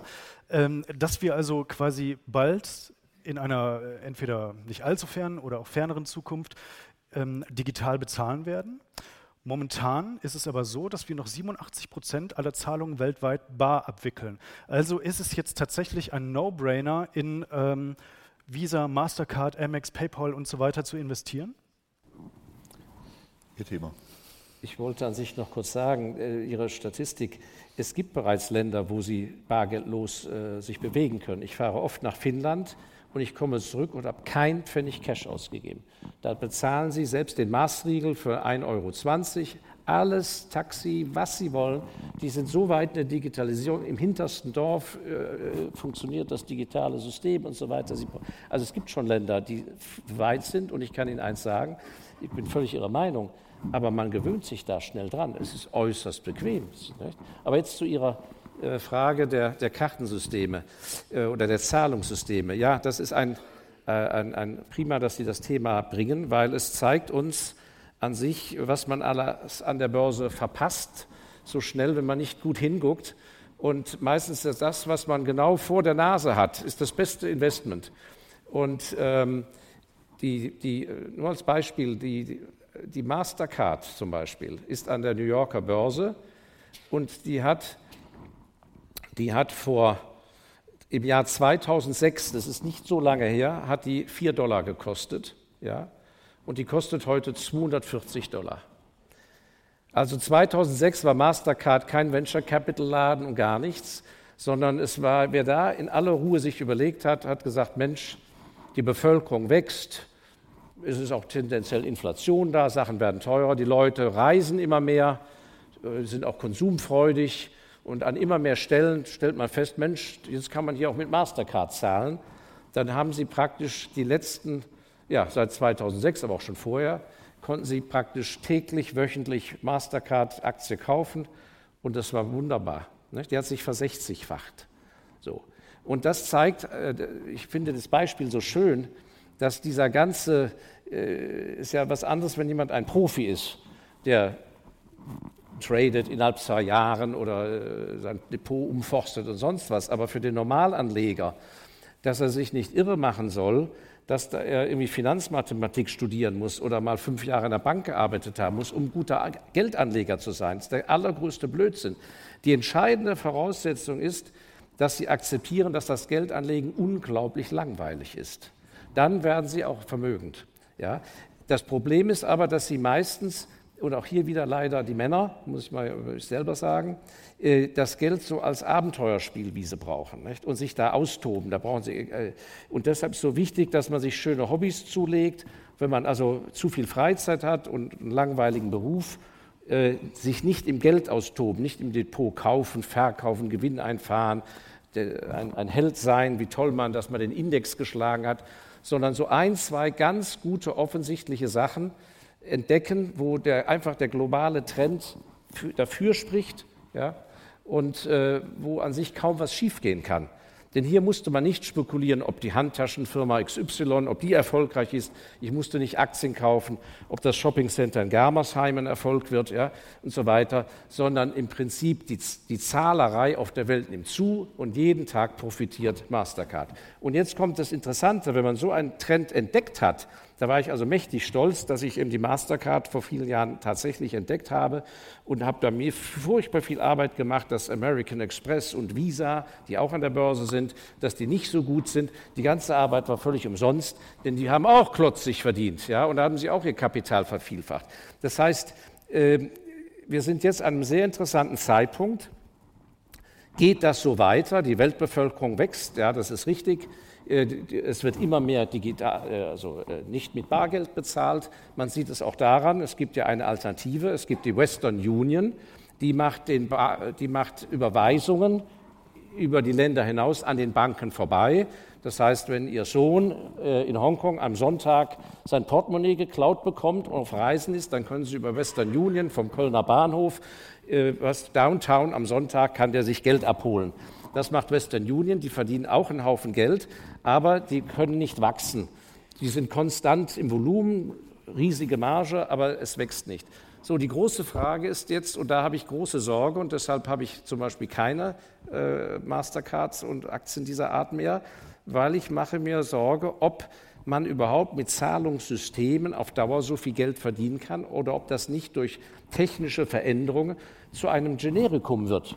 Einfach eine Sache so wie, wie äh, ein Internetanschluss im Hotelzimmer. Damit verdient auch keiner Geld. Und das Herr, ich mal Herr in den Raum stellen. Ja, okay. Ich komme gleich nochmal darauf zurück. Ich stelle es mal ganz kurz zurück. Äh, Mario, gibt es für dich interessante Aktien, interessante Spieler in diesem Markt? Interessant ist der Markt natürlich, aber ich würde da jetzt nie eine einzelne Aktie kaufen, zum Beispiel wie PayPal. Ich finde das Unternehmen grundsätzlich gut. Das ist natürlich spannend und ein No-Brainer. Natürlich wird immer mehr online gekauft und so weiter und so fort. Aber woher soll ich jetzt wissen, wer sich da langfristig durchsetzt? Das Problem ist, ich sehe da zwei Probleme der Disruption. Also du hast halt nicht wirklich einen Burggraben. Zum Beispiel bei PayPal jetzt. Ich habe natürlich mein PayPal-Konto, das ist überall äh, automatisch drin, etabliert. Aber ich meine, wo, wie hänge ich da jetzt drin? Es gibt für mich keinen Login-Effekt und es gibt vor allem keine Wechselkosten.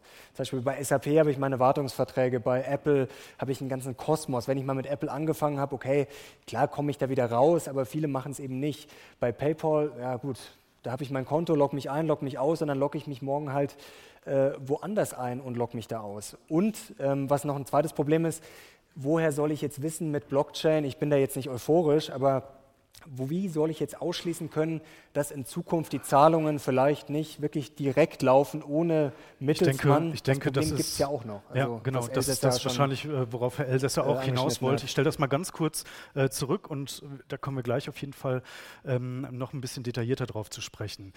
Äh, Herr Homm, der CEO von PayPal, hat gesagt, dass äh, quasi das digitale Bezahlen ein Markt von, ich muss es jetzt nochmal ablesen, weil die Summe so groß ist, von 100.000 Milliarden Dollar werden könnte. Muss man da nicht investieren?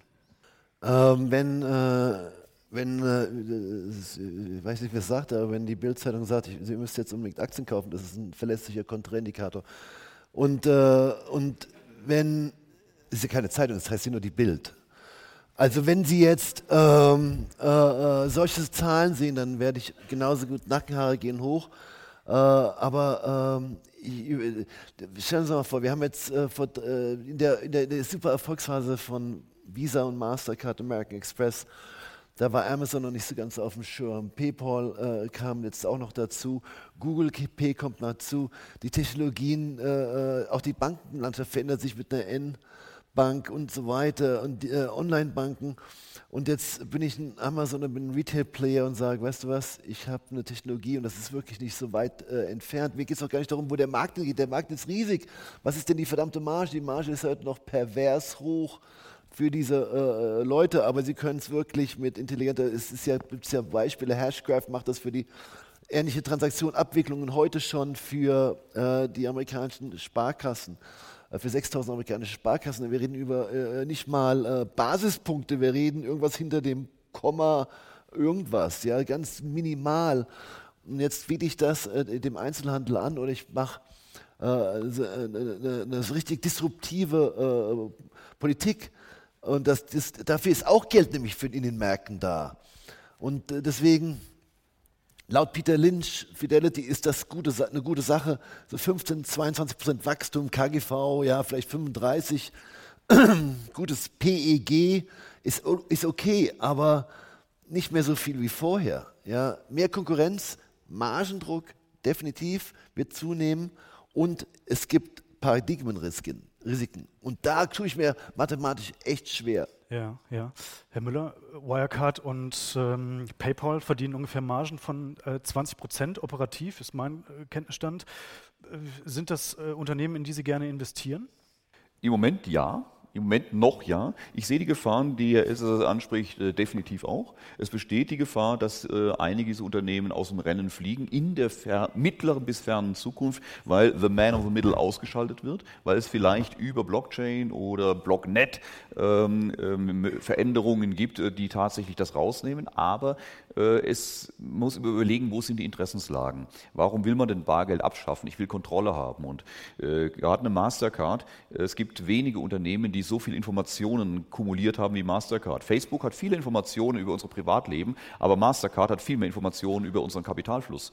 Äh, und das ist die große Gefahr für die Banken. Äh, wenn nicht mehr direkt auf ein Konto überwiesen wird, sondern über die Mastercard, hat die Mastercard sämtliche Zahlungsinformationen, äh, die die weltweit die Menschen gemacht haben und hat dadurch einen unglaublichen Datenpool. Das heißt, das werden sie auch weiterhin machen. Auch wenn sie an dem einzelnen Zahlungsvorgang möglicherweise weniger verdienen, werden sie anhand der Datenmenge, die sie haben, die sie kapitalisieren können, weiterhin sehr viel verdienen. Ob das noch die alten Margen sind, äh, ob das weniger Marge ist, dafür aber mit höherem Volumen, das ist völlig äh, offen. Ich sehe nur momentan noch nicht, dass das Take out the man in the middle bereits umgesetzt wird. Das ist eine mittlere bis fernere Gefahr, die kommen kann, aber nichts, was ich jetzt für die nächsten drei bis fünf Jahre sehe. So lange werden diese Unternehmen massiv weitere Zuwächse auf jeden Fall aus, mit höchster Wahrscheinlichkeit haben. Und da bin ich bei denen gut dabei. Wirecard genauso ein Thema die ähm, ein extremes Wachstum haben, eine Nische für sich gefunden haben, wo sie international sehr, sehr aggressiv arbeiten, die brutal angegriffen werden. Und hier sehen wir auch genau eine Gefahr. Es ist so auffällig, dass nahezu, mir fällt kaum andere ein, sämtliche großen Konzerne, die, wir sind auf einer Welt, so winner takes it all, ähm, der größte gewinnt alles. Amazon ist der große Player, sonst gibt es keinen der, der äh, in, Euro, in, in der westlichen Welt, äh, der tatsächlich einen größeren Namen hat wie ein Online-Shopping. Es ist so winner takes it all. Wir reden bei Zahlungssystemen über, über Mastercard und, und Visa. Alles andere ist dann ja, irgendwann in der Ferne. Wir reden über Google, wir reden über Facebook. Wenn wir über Facebook reden, redet man noch über WhatsApp und, und Instagram, die zu Facebook gehören. Also kurzum, the winner takes it all. Und Überall, wo es um Geostrategie, um machtstrategische Produkte geht, wo es um Datenprodukte geht, sind es immer US-Unternehmen. Und jetzt haben wir hier eine Wirecard aus hier in der Nähe von München. Ein deutsches Unternehmen, das in dieser Welt plötzlich aggressiv mitspielt und eine ganz, ganz entscheidende Rolle spielt. Also es würde, es hätte mich gewundert, wenn man die einfach immer weiter größer werden lässt und es würde mich ähm, auch gar nicht überraschen, wenn es da demnächst irgendwann mal eine Übernahme gibt, weil man sagt, so Freunde, ähm, wir wollen euch ja nicht kaputt machen, aber unter unserem Dach seid ihr besser aufgehoben. Ja, dazu muss man nämlich völlig richtig die Größenverhältnisse mal sehen. Ein Wirecard verdient so etwa 350, ich schaue also immer auf den Nettogewinn, 350 Millionen. Ja. Äh, die Visa hat im letzten Jahr 10 Milliarden netto nach Steuern verdient. So. Und äh, ich glaube, dass tatsächlich, ähm, die Frage ist eben wann. Und dann ist eben die Frage, wann geht man raus? Äh, ich gehe meistens viel zu früh raus, ein paar Jahre zu früh. Aber äh, das ist ja Geschmackssache. Ähm, die, der andere große Geldtopf, also diese Geldmaschine wird in jedem Fall weiterlaufen. Deshalb ist auch, wenn man diese Leute sieht, ja, der, der Niedergang der klassischen Banken ist vorprogrammiert. Das war ja an sich Geschäft, was die Banken früher gemacht haben. Die haben sich das Aber schlichtweg, hallo. die haben sich einfach wegnehmen lassen. Also es ist unvorstellbar. Und Mastercard verdient 6 Milliarden Dollar nach Steuern. So. Und auf der anderen Seite haben wir dann ähm, Apple mit 60 Milliarden Dollar Cash trotz Aktienrückkaufprogramm. So, und ich glaube in der Tat, dass weil das Geld nicht alles in den Unternehmen selbst anzulegen ist, werden die, und irgendwann ist auch mit den Aktienrückkaufprogrammen Schluss oder äh, alles hat seine Grenze. Ich könnte mir vorstellen, dass dieses in vieler Hinsicht lukrative Feld wird sich irgendeiner schnappen und ich glaube, dass das äh, geht vielleicht von, von, von heute auf morgen. Das ist meine Sorge. Mhm. Du hattest vorhin äh, die Blockchain nochmal mit eingebracht. Ähm, für wie wahrscheinlich hältst du das, dass die Blockchain quasi, ja, the middle of the man, ähm, ähm, äh, abschafft? Ja, für wie wahrscheinlich halte ich das? Äh, die Frage kann ich so jetzt nicht direkt beantworten. Es ist durchaus wahrscheinlich, also es ist wahrscheinlich genug, äh, um jetzt äh, für mich, um zu sagen, okay, ich stecke jetzt mein ganzes Geld in PayPal. Also die Frage ist natürlich, wie schnell geht das Ganze? Man hat ja jetzt gesehen vor zwei Jahren oder vor, ja, oder vor eineinhalb Jahren, was das für ein Hype war. Und wir sehen, dass sich bis jetzt eigentlich praktisch nichts getan hat oder nicht viel. Aber das heißt ja nicht, dass es nicht in fünf oder zehn Jahren so sein kann. Und äh, oder da kommt dann was Neues. Also wie gesagt, jetzt zu sagen, PayPal ist in zehn Jahren noch erfolgreich, Glaube ich jetzt mal eher nicht. Und wie Dirk das ja sagt, Winner takes it all, weiß ich jetzt nicht. Aber auf jeden Fall, die Großen sind da sehr gefährlich. Man sieht ja jetzt Apple Pay ähm, wird eingeführt und natürlich jeder, der ein iPhone hat, äh, nutzt das gleich mal. Oder was heißt jeder, aber viele. Und Amazon, Facebook, wer da noch alles kommt, also das ist für mich einfach eine Riesengefahr. Und dann noch die, also sozusagen die, die Big Boys und ähm, dann die Blockchain oder vielleicht schon die nächste Technologie, die irgendwann kommt, das ist natürlich schon sehr wahrscheinlich, dass es dann irgendwann ungemütlich wird. Okay, dann kommen wir zur Abschlussfrage bei diesem Themenkomplex. Wenn ihr nur einen Anbieter kaufen dürftet oder auch, naja, sagen wir mal auch kaufen müsstet, welcher wäre das? Ich fange mal mit Ihnen an, Herr Müller. Also ich würde im Moment tatsächlich noch äh, auf äh, Mastercard setzen. Ähm, das ist für mich momentan ähm, der große Player, der das Geschäft bestimmt. Und je mehr Macht du hast, umso mehr Möglichkeiten hast du, deine Macht zu erhalten und zu erweitern, neue Spieler, die aufkommen, rechtzeitig in dein Imperium zu integrieren. Und es ist unglaublich schwer, dem aus dem Weg zu gehen. Ähm, die haben so viele Karten draußen. Wenn jetzt einer kommt und sagt so, äh, wir übernehmen jetzt auch mal die internationalen Zahlungsstränge, das wird ein schwieriges Unterfangen werden. Deshalb auch mit PayPal nochmal ganz kurz noch den Ausgleich. Das ist kein Burggraben ein Stück weit richtig, aber ein Stück weit auch die Frage, äh, PayPal ist auf so vielen Plattformen integriert, damit haben die schon eine unglaubliche Hemmschwelle, weil jetzt ein, wenn ein neuer kommt und jetzt zu irgendeinem Anbieter kommt und sagt, hör mal, nimm mich auf deine Plattform, der sagt, warum sollte ich denn, ich, ich kenne doch keine Sau, warum soll ich mir die Kosten äh, für die ganzen Anbindungen aufs Bein binden, ich habe schon PayPal, das nehmen eh die meisten. Also das hat schon eine gewisse Schutz, hat das, aber bin vollkommen bei dir, es ist theoretisch, ist es, ist es convertible, ist es austauschbar. Aber äh, ich würde mich auf, den, auf die Großen konzentrieren und das ist ist das, was ich auch, äh, Herr Ilses hat es vorhin auch schon gesagt, auf die, egal um welche Branche es geht, kümmert euch um den, der A bewiesen hat, dass es kann, äh, der der Marktführer in seinem Segment ist oder zumindest zu den Top 2, 3 gehört Idealerweise habt ihr äh, den, den groß, diese Top-Banana und der auch noch nach absehbarem menschlichem Ermessen für die nächsten fünf, idealerweise zehn Jahre eine Zukunft hat. Drüber können wir eh nicht planen, aber für die nächsten fünf bis zehn Jahre kann man vieles abschätzen und äh, darauf zu konzentrieren. Nicht auf kleine Player in der Hoffnung, dass die irgendwann auch mal vorbeigeht. Die kannst du nebenbei mitnehmen, aber äh, erstmal, wenn ich nur einen darf, dann suche ich mir den großen Player mhm. raus. Okay. Herr Homm, wen würden Sie kaufen? Mastercard wegen Gold, Cash und äh, viele Zahlungsalternativen klar. Mhm. Ja, Mario? Ja, auch Visa oder Mastercard ganz einfach, sie haben viel höhere Margen. Also die liegen so bei 45 Prozent rum. Die Nettomarge, zum Beispiel PayPal hat so 13, 14. Und äh, wie Dirk richtig sagt, die Karten sind halt alle draußen. Ich habe jetzt zum Beispiel auch bei Apple Pay eine Mastercard hinterlegt. Ähm, und bei PayPal, klar, sind die überall drin. Aber zum Beispiel bei Fedora, neulich ist jetzt ein gutes Beispiel, da wird mir einfach automatisch sofort Apple Pay angezeigt. Und dann, ja, und das meine ich, wenn die Großen kommen. Klar, es wird jetzt nicht ein Kleiner von heute auf morgen kommen und sagen, ja, okay, ich bin jetzt da, schmeiß mal PayPal raus. Aber gerade wenn die Großen kommen, dann ist halt PayPal auch vielleicht schnell mal aus dem, aus dem Markt genommen. Wird jetzt sicherlich nicht über heute oder morgen gehen, aber langfristig könnte das schwierig werden. Und dann Visa, Mastercard, hohe Dividende, hohe Margen und halt auch einfach noch ein anderes Standing für mich im Markt. Herr Elsässer, würden Sie noch eine Lanze brechen für Wirecard? Kann ich nicht äh, beurteilen, aber ich teile die Ansicht von Herrn Müller. Ähm, das ist ein Fisch in einem Haifischbecken und ich bin dann lieber ein Haifisch. okay. Wir kommen zu Ihrem Thema, Herr Homm. Sie schreiben in Ihrem aktuellen Börsenbrief, China ist eine Geschäfts- und äh, hat eine Geschäfts- und Technologieagenda, die bis 2050 reicht. Das ist ja zunächst einmal positiv. Warum ist äh, China trotzdem eine Gefahr für Investoren?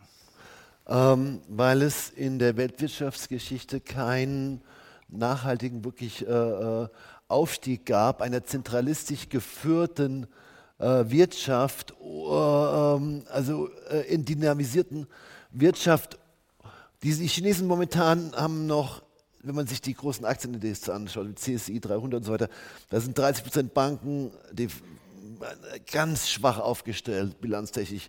40 Prozent Staatsunternehmen und dann so ein Kuddelmuddel von allen möglichen Immobilienentwicklern.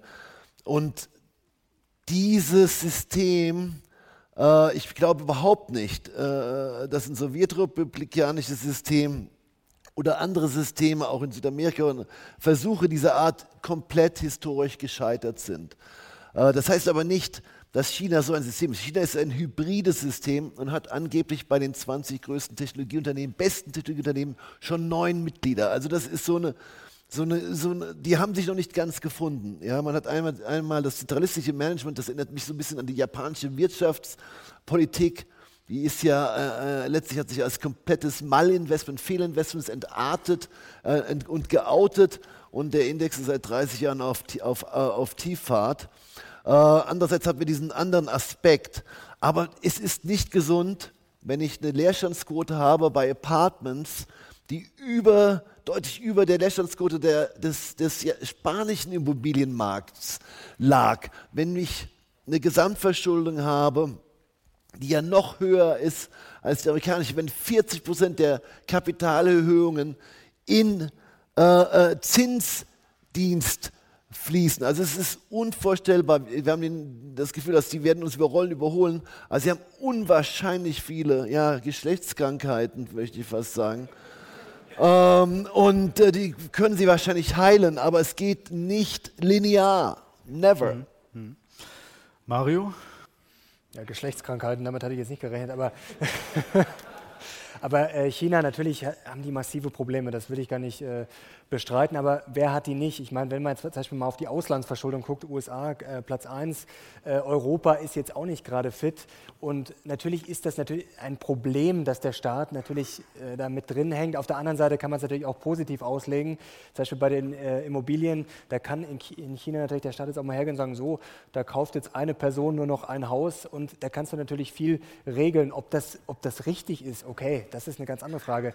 Aber man muss ja auch sagen, China macht ja teilweise das, was wir uns in Europa eigentlich wünschen. Da wird jetzt wirklich einfach durchgepeitscht, zum Beispiel KI, da heißt es einfach, wir werden Weltmarktführer bei KI und dann, ob sie es werden, sei mal dahingestellt, aber zumindest wird das einfach mit Gewalt durchgedrückt. Das wird schnell gemacht, da wird ausprobiert. Ich meine, das Silicon Valley gilt ja jetzt schon als sozusagen die alten konservativen Herren im Vergleich zu China.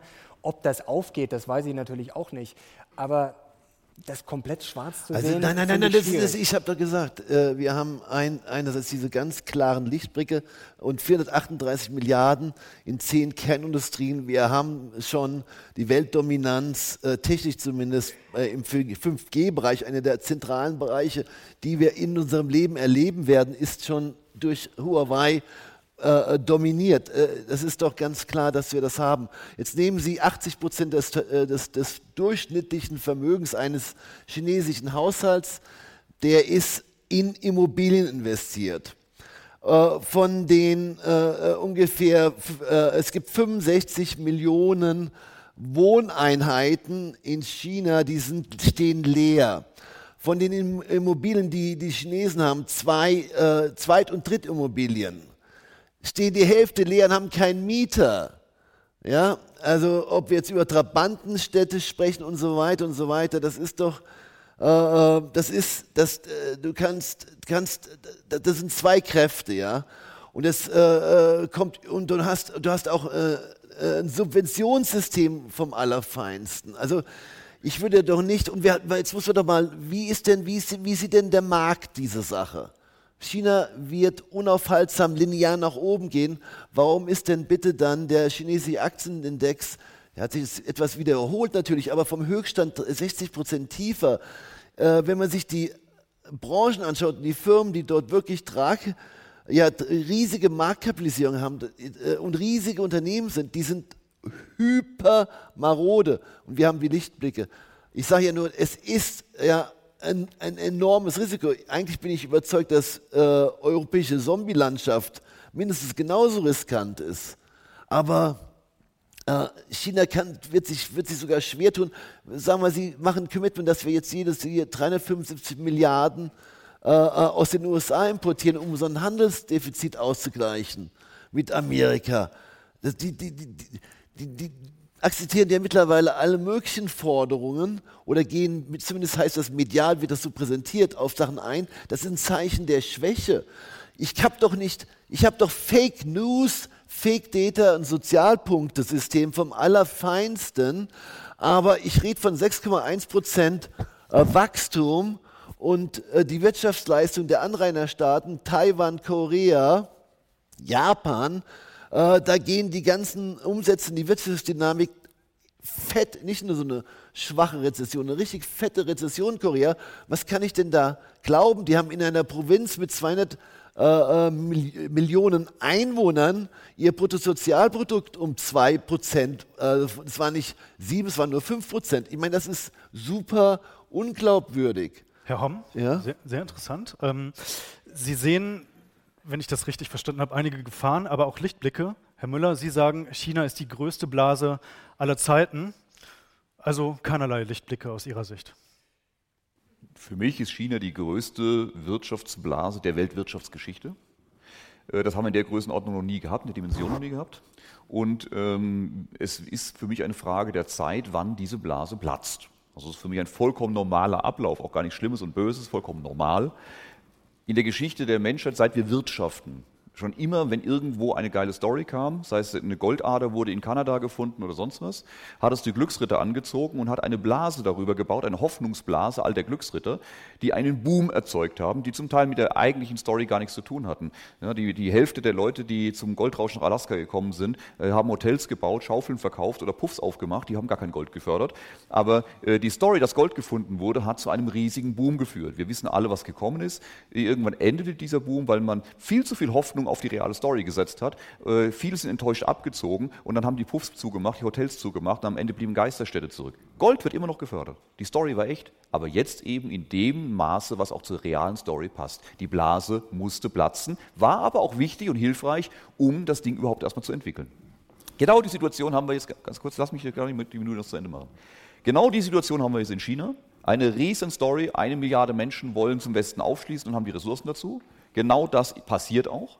Darüber hat sich, weil es war ein No-Brainer, es war ein Free Lunch für 3% Zinsen aufzunehmen im Westen und für 15%, äh, egal in was du investiert hast, in China Geld zu machen. Jeder war dabei. Hunderte von Milliarden, Billionen sind nach China geflossen auf diesem Wege. Solange du ständig neues Geld nachbekommen kannst, kannst du jeden Blödsinn investieren. Wenn dir das Geld aus den Taschen rauswächst und ständig neues nachgestopft wird, kannst du jeden Blödsinn investieren. Und dann kommen natürlich diejenigen, die die alten Geschichten nicht kennen und sagen, ihr seid nur zu blöd, China ist alles anders, diesmal, die haben es anders drauf. Äh, die, guck mal, wie geil die das durchpeitschen können, die haben es drauf. Kurz äh, zur Erinnerung, das konnte die Sowjetunion auch. Wie genau ist es ausgegangen mit der Sowjetunion? Wie erfolgreich war das? Ihr, wir erzählen euch in den Universitäten, ihr seid Jahrzehnten, dass Volkswirtschaften viel zu komplex sind als dass sie zentralistisch gesteuert werden könnten. Nur das freie Spiel der Marktkräfte hilft, äh, zum, um damit die sich wie ein Naturgesetze äh, stabilisieren. Ansonsten würden die ganzen Argumente unserer Industrie und unserer Banken ja gar nicht aufgehen, von wegen der Staat soll sich raushalten. Dann müssen wir doch sagen, Mensch, dann müssen wir doch auch, dann müssen wir Sozialismus machen, dann müssen wir verstaatlichen, oder? Aber Moment, Moment, Sekunde. Wir sagen, nirgends auf der Welt darf sich der Staat einmischen. Der muss sich raushalten. Nur das freie Spiel der Märkte funktioniert. Außer in China. Da ist alles anders. Nur ja, solange das Geld fließt. Das ist ja auch komisch, wenn das richtig ist, dann ist es ja auch komisch, dass die. Ja?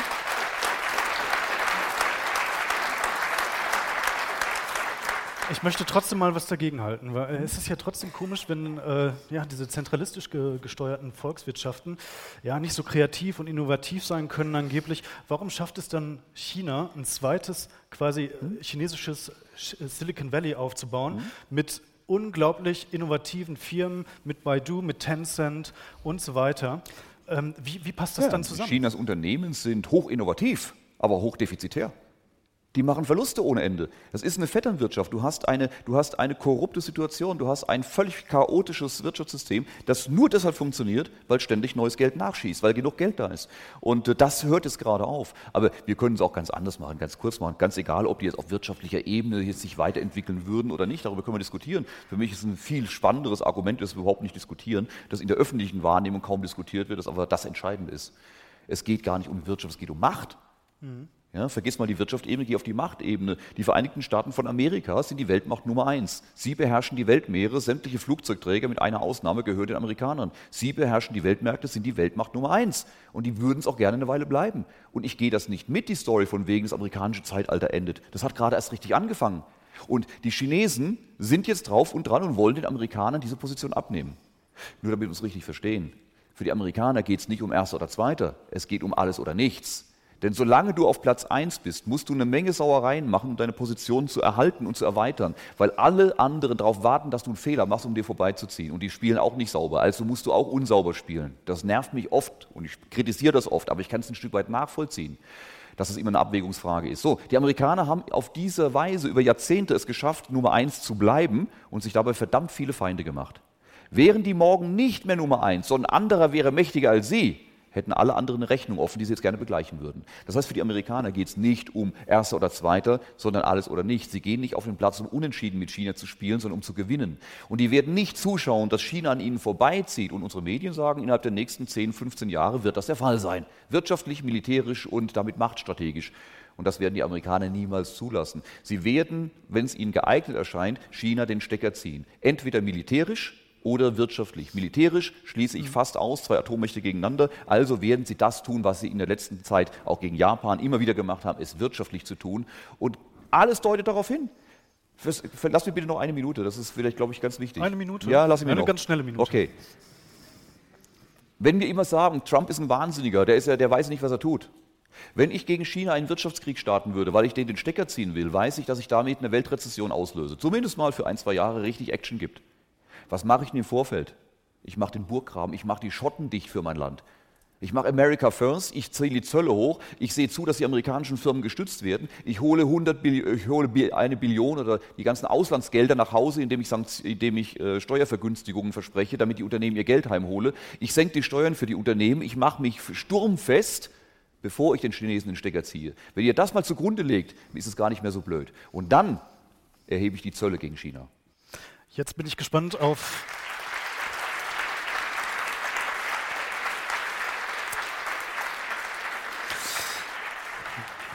Jetzt bin ich gespannt auf Ihre Meinung, Herr Elsässer. Löst China die USA als Weltwirtschaftsmacht Nummer eins ab? Darum geht es mir nicht. Äh, nein, nein, es geht ja darum, die Fragestellung war ja die Bedrohung für die Kapitalmärkte, also für unsere Aktiendepots fürs Geldanlegen. Weil es wäre natürlich eine Katastrophe, wenn der Aufschwung, egal wodurch er gekommen ist in China, wenn der dauerhaft implodieren würde. Das hätte ein extremes Szenario und wir müssten alle unsere Geldanlagen völlig neu überdenken. Äh, ich komme mal so ganz äh, von der, von, der, von der Basis. Also meine Familie, wir haben seit drei Generationen China-Erfahrung. Ich bin während der Mao-Zeit in Hongkong in die Schule gegangen. Da hatte Hongkong gerade mal zwei Millionen Einwohner. Ähm, mein Vater hat da gearbeitet, mein Sohn hat in Asien gearbeitet. Ähm, der große Unterschied zu anderen Ländern wie Südamerika ist, dass in China die Chinesen leben. Ja, das darf man nicht so. Und alles, was wir hier konsumieren und auch was von den amerikanischen Firmen kommt, und dass wir es so günstig haben und dass die amerikanischen Firmen so viel verdienen können, liegt an dem ungeheuren Fleiß von Hunderten von Millionen von Menschen, die in einer ganz kurzen Zeit ins moderne Industriealter geführt worden sind. Natürlich staatlich. Und ohne hier äh, jemand zu nahe zu treten zu müssen, es ist eben ein Unterschied. Die Chinesen sind die Materialisten, das meine ich jetzt positiv, in der nüchternen Betrachtung sind die Materialisten per se, Sie sind die Konsumenten per se. Sie lieben es, ihren Wohlstand zu zeigen. Da könnte ich Ihnen stundenlange Geschichten aus meiner Hongkong-Jugendzeit erzählen. Und sie neigen zur totalen Euphorie, zum Überinvestieren und sie neigen auch zur totalen Panik. So. Und die haben in der Tat, Sie haben es ja gesagt, Herr Homm, kommen aus, einer, aus ihrer Sicht aus einer schlimmen Vergangenheit, in den beiden Weltkriegen ist es ihnen nicht gut ergangen mit den Japanern. Und dann kam die Mao Zedong-Zeit. Und der Mao Zedong ist erst 1976 gestorben, darf man nicht vergessen. Und noch 1976 war China bettelarm. bettelarm. Die Leute liefen im Einheitsanzug rum, in grauen Anzügen. Ja? Und eine kleine Elite war nach Taiwan abgehauen. So. Und diese Schmach, das ist das Reich der Mitte. In meinen Augen haben die nicht einen 50-Jahres-Plan, die Machthaber, die haben einen 150-Jahres-Plan. Und der Drang von China, eine bedeutende Nation zu sein und in jedem Fall sich mit den Amerikanern anzulegen, das ist für mich steht das fest. Worauf müssen wir meiner Ansicht nach achten? Ich glaube, dass es mit Sicherheit, ob es über die Leerstände bei den Immobilien ist, ob es äh, über wackelige Finanzierung, Defizite sind und so weiter. Ich glaube, dass ein, also sogenannte Crash-Gefahren, Angstszenarien, die können über Nacht einherbrechen. Aber ich bin langfristig unglaublich optimistisch und sehr dankbar, dass die Mao Zedong-Zeit vorbei ist, weil es bedeutet, dass wir anderthalb Milliarden Menschen haben dort in China, die freudige Konsumenten sind. Und die sind Teil der Weltnachfrage. Und wo wir investieren müssen, sind Firmen, die da gesichert gute Geschäfte machen. Ich investiere nicht gern in, in chinesische Firmen, die im chinesischen Festland das Eigentum haben. Davon, das wäre mir immer viel zu gefährlich. Aber es gibt eine Riesenzahl von auch Aktiengesellschaften, die durchaus sehr vernünftig an dem China-Geschäft teilnehmen, die auch einen Rückschlag abfedern können, aussitzen können. Aber es gibt natürlich auch westliche Firmen, die in simplistischer Form die Wachstumsraten glauben und daraufhin voll investieren. Und die wird es dann in der Tat in so einer schlimmen Korrektur umhauen. Aber langfristig wird China nicht zu einem Agrarstaat rückwärts sich entwickeln äh, oder das wird auch keine kontemplative Veranstaltung. Wenn ich Luxus herstellen würde, den teuersten Oberluxus, das zum Beispiel eine sichere Bank, die Chinesen lieben das und weil sie so hart arbeiten und weil sie außer der Arbeit de facto nichts kennen, müssen sie sich auch belohnen mit einem vergoldeten Rolls-Royce-Grill vorne und mit Pelzmänteln und allem, was da ist, Prestigesachen. Also es gibt mit Sicherheit eine ganze Reihe von äh, Branchen, die langfristig auch vom Westen aus dort sehr gut bedient werden können. Aber die Gefahr von, von Irritationen, die sehe ich auch. Aber langfristig, glaube ich, ist es äh, für uns alle hier sehr, sehr gut äh, für unsere Kapitalvermehrung im Depot, dass es die Chinesen gibt. Also viel Positives, viel Negatives aber auch. Jetzt führt das zu der Frage, sollten wir chinesische Aktien im Depot haben? Mario, wie würdest du das äh, handhaben? Ich würde mich Elsässer gleich mal anschließen. Also ich finde das auch spannend, äh, Unternehmen zu kaufen, zum Beispiel wie LVMH, wo ich halt praktisch ein äh, europäisches, einen europäischen Konzern im Depot habe, der aber an diesem Luxuswahn, kann man ja fast schon sagen, äh, super mitverdient. Das ist eine Option. Ich würde niemals Einzelaktien in äh, China kaufen. Natürlich gibt es Tencent, Alibaba, aber das ist mir dann auch ehrlich gesagt zu heiß. Ich finde es aber jetzt auch schwierig zu sagen, okay, China ist gefährlich, lasse ich vollkommen außer Acht, ähm, weil Dirk sagt es ja richtig, es gibt da diesen Machtkampf zwischen China und USA. Wie das genau ausgeht, wissen wir alle nicht. Äh, aber sich jetzt auf einen festzulegen, finde ich auch schwierig. Deswegen, China gehört für mich ein bisschen ins Depot kleine, kleine Beimischung per ETF finde ich das sinnvoll. Wie gesagt, Einzelaktien, wer das, wer das für sich äh, für richtig hält, kann das ja gerne machen. Ich würde es nicht machen, weil das ist mir dann auch äh, zu heiß. Den chinesischen Staat kann man dann auch nicht wirklich einschätzen. Jetzt pumpen sie auch auf Kommando wieder, äh, ich glaube, 200, 300 Milliarden ins System. Also da sieht man ja, da ist natürlich der Staat äh, anders einzuschätzen als jetzt. Ähm, bei uns, und es ist natürlich schwierig mit den Zahlen, natürlich hängt die Weltwirtschaft an China, äh, das ist immer das Problem mit den Wachstumszahlen. Jetzt heißt es dann wieder, mein Gott, die wachsen nur noch um 6 Prozent. Erstes Problem ist natürlich, wir wissen alle, die Zahlen sind unterm Strich nicht viel wert. Äh, man kann sich mal den Spaß machen und auf das äh, chinesische Statistikbüro online surfen. Viel Vergnügen, das ist eine sehr undurchschaubare Sache. Und äh, das zweite Problem ist natürlich auch diese Wachstumsmanie. Ich finde das auch ein bisschen übertrieben. Das geht jetzt auch schon lange so, dass es dann heißt, um Gottes Willen, China wächst nur noch um 6 Prozent, jetzt kracht alles zusammen. Man muss ja auch mal sehen, wo die herkommen. Das heißt, die Basis wird ja jedes Jahr größer. Da kommt jedes Jahr sozusagen die Volkswirtschaft von Belgien oder der Schweiz dazu. Ähm, seit 2008 hat sich, glaube ich, das Bruttoinlandsprodukt von China fast vervierfacht. Das muss man sich mal vorstellen. Ich meine, es ist einfach normal, dass die nicht jedes Jahr noch was drauflegen können. Und wie gesagt, die Zahlen sind sowieso frisiert oder schwierig. Äh, ja, aber Entschuldigung, ich muss an dem Punkt ganz wichtig einhaken, weil das ist ein Argument, das ganz, ganz häufig kommt und muss hier widersprechen. Es ist richtig, dass es nicht immer dieses Wachstum sein muss. Hast du eine gesunde Volkswirtschaft, ist auch ein langsames Wachstum vollkommen okay.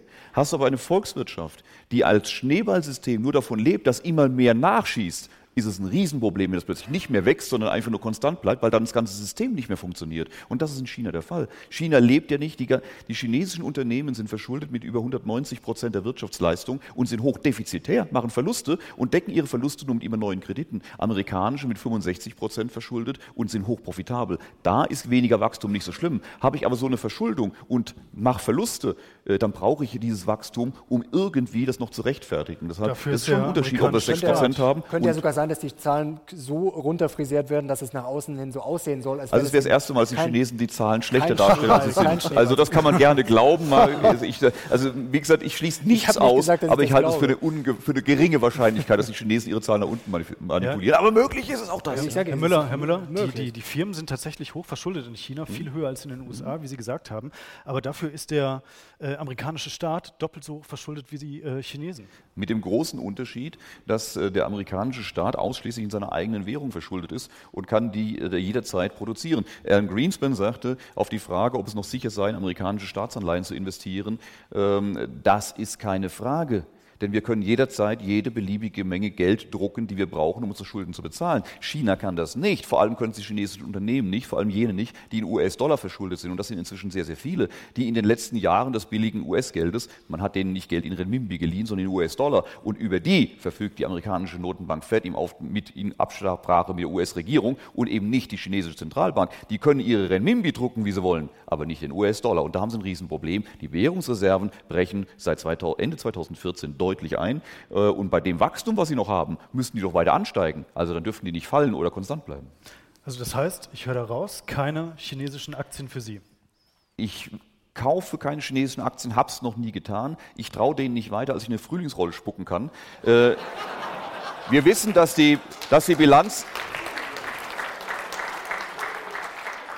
Wir wissen, dass die Zahlen des chinesischen Staates das Papier nicht wert sind, auf dem sie gedruckt werden. Das wissen wir seit 40 Jahren, seit die, äh, seit die sich geöffnet haben. Nur hat es keinen interessiert, solange die Boom hatten. Da war es egal, ob 15 oder 12 Prozent. Ähm, wir wissen, dass die Bilanzen der chinesischen Unternehmen, wo immer wir mal reinschauen, Probleme aufweisen, um es ganz freundlich auszudrücken. Wir denken an die Unternehmen, die in Deutschland, in Frankfurt an die Börse gegangen sind, von denen alle inzwischen, äh, wenn sie überhaupt noch da sind, äh, irgendwo als Penny Stock äh, unterwegs sind, weil sich herausgestellt hat, dass die Aufträge überhaupt nicht stimmten stimmten, dass die, dass die Bilanzen überhaupt nicht stimmten und so weiter und so weiter. Das kann ich mir vorstellen, wie das bei Unternehmen aussieht an der chinesischen Börse, die nur in China über, überwacht werden. Freunde, ich habe keine Ahnung, wir haben ja schon bei uns in Deutschland oder in, Euro, in den USA oftmals Probleme mit Bilanzen. Ja? Jetzt reden wir über Wirecard und so weiter. Oh, was stimmt da, was stimmt da, was nicht. Obwohl hier alle genau hinschauen. Jetzt kann ich mir ungefähr vorstellen, welche Qualität die Bilanzen der chinesischen Unternehmen in Festland China haben. Fasse ich mit der Kneifzange nicht an, sorry. Wie halten Sie das mit der mit der Frühlingsrolle bzw. den chinesischen Aktien? Auch nicht als ETF. Ja, also äh, äh da haben wir in der, äh, eben aufgrund der persönlichen Erfahrung der Familie, würde mein Vater mich köpfen, wenn ich also eine chinesische Aktie kaufe. Es ist so, die Börsen, nein, man muss das, man, man muss das ganz nüchtern sehen. Äh, China hat hervorragende Unternehmerfamilien, das darf man gar nicht in Abrede stellen. Das ist nicht nur alles Staatswirtschaft. Das sind äh, unglaubliche Unternehmer, sehr mutig, sehr fleißig. Und die Börse hat dort generell nicht den gleichen Charakter und die Funktion, die die Börsen hier haben. Äh, letzten Endes ist das ein, ein, äh, ein, ein Lottoersatz. Ist, ein, das ist für den Spieltrieb. Und von daher würde ich, solange man in Westeuropa und Nordamerika Geld anlegen kann, würde ich dort lieber Aktien kaufen. Herr Homm? Ähm, eindeutig für uns ist, äh, wenn man überhaupt äh, die chinesischen Aktien spielen will, dann nur die auch in den USA gelistet sind, bestenfalls Hongkong. Und da gibt es wirklich sensationelle Unternehmen und die kriegen immer wieder, kriegst du immer wieder die Chance, super günstig einzusteigen und die sind auch nicht so staatsam, wie man meint und short äh, das gibt einen inversen ETF auf China aus der Arbitrage, äh, verdient man sehr gut. Und was ich super sexy finde, ist natürlich auch, aber das ist mittelfristig orientiert, ist, wir fahren Risiko in 50 Jahren, dass wir äh, das, das Disneyland für die Chinesen werden in Europa. Und ähm, dann habe ich doch gerne die Sachen, ähm, die Chinesen kaufen, die sie definitiv nicht kopieren können, die Panache bedeuten, die, die ihnen Status vermitteln, die, die sie gar nicht vermeiden können, sobald sie Geld haben. Und da gibt es vier, fünf wirklich interessante Luxusdienstleister, auch einige Immobilienaktien. Ähm, und das ist, das ist ein guter Mix. Aber äh, ich teile die Meinung, äh, in den Main Markets soll drauf los investieren. Äh, äh, spülen Sie das Klo runter. Ja. Ja, und damit sind wir am Ende dieser Sendung angelangt. Ich bedanke mich ganz, ganz herzlich bei euch. Wir haben viel gelernt. Zum Beispiel, dass ihr alle Mastercard kaufen würdet. Das war auch sehr unterhaltsam. Von Frühlingsrollen bis Geschlechtskrankheiten war alles mit dabei. ähm, und vor allem bedanke ich mich bei euch. Ihr wart ein super Publikum. Vielen, vielen Dank.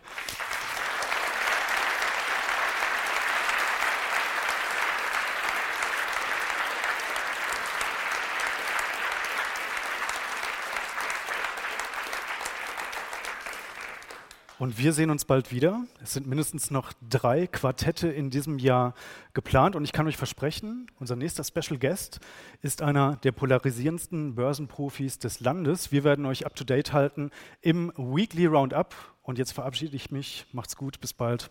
Tschüss.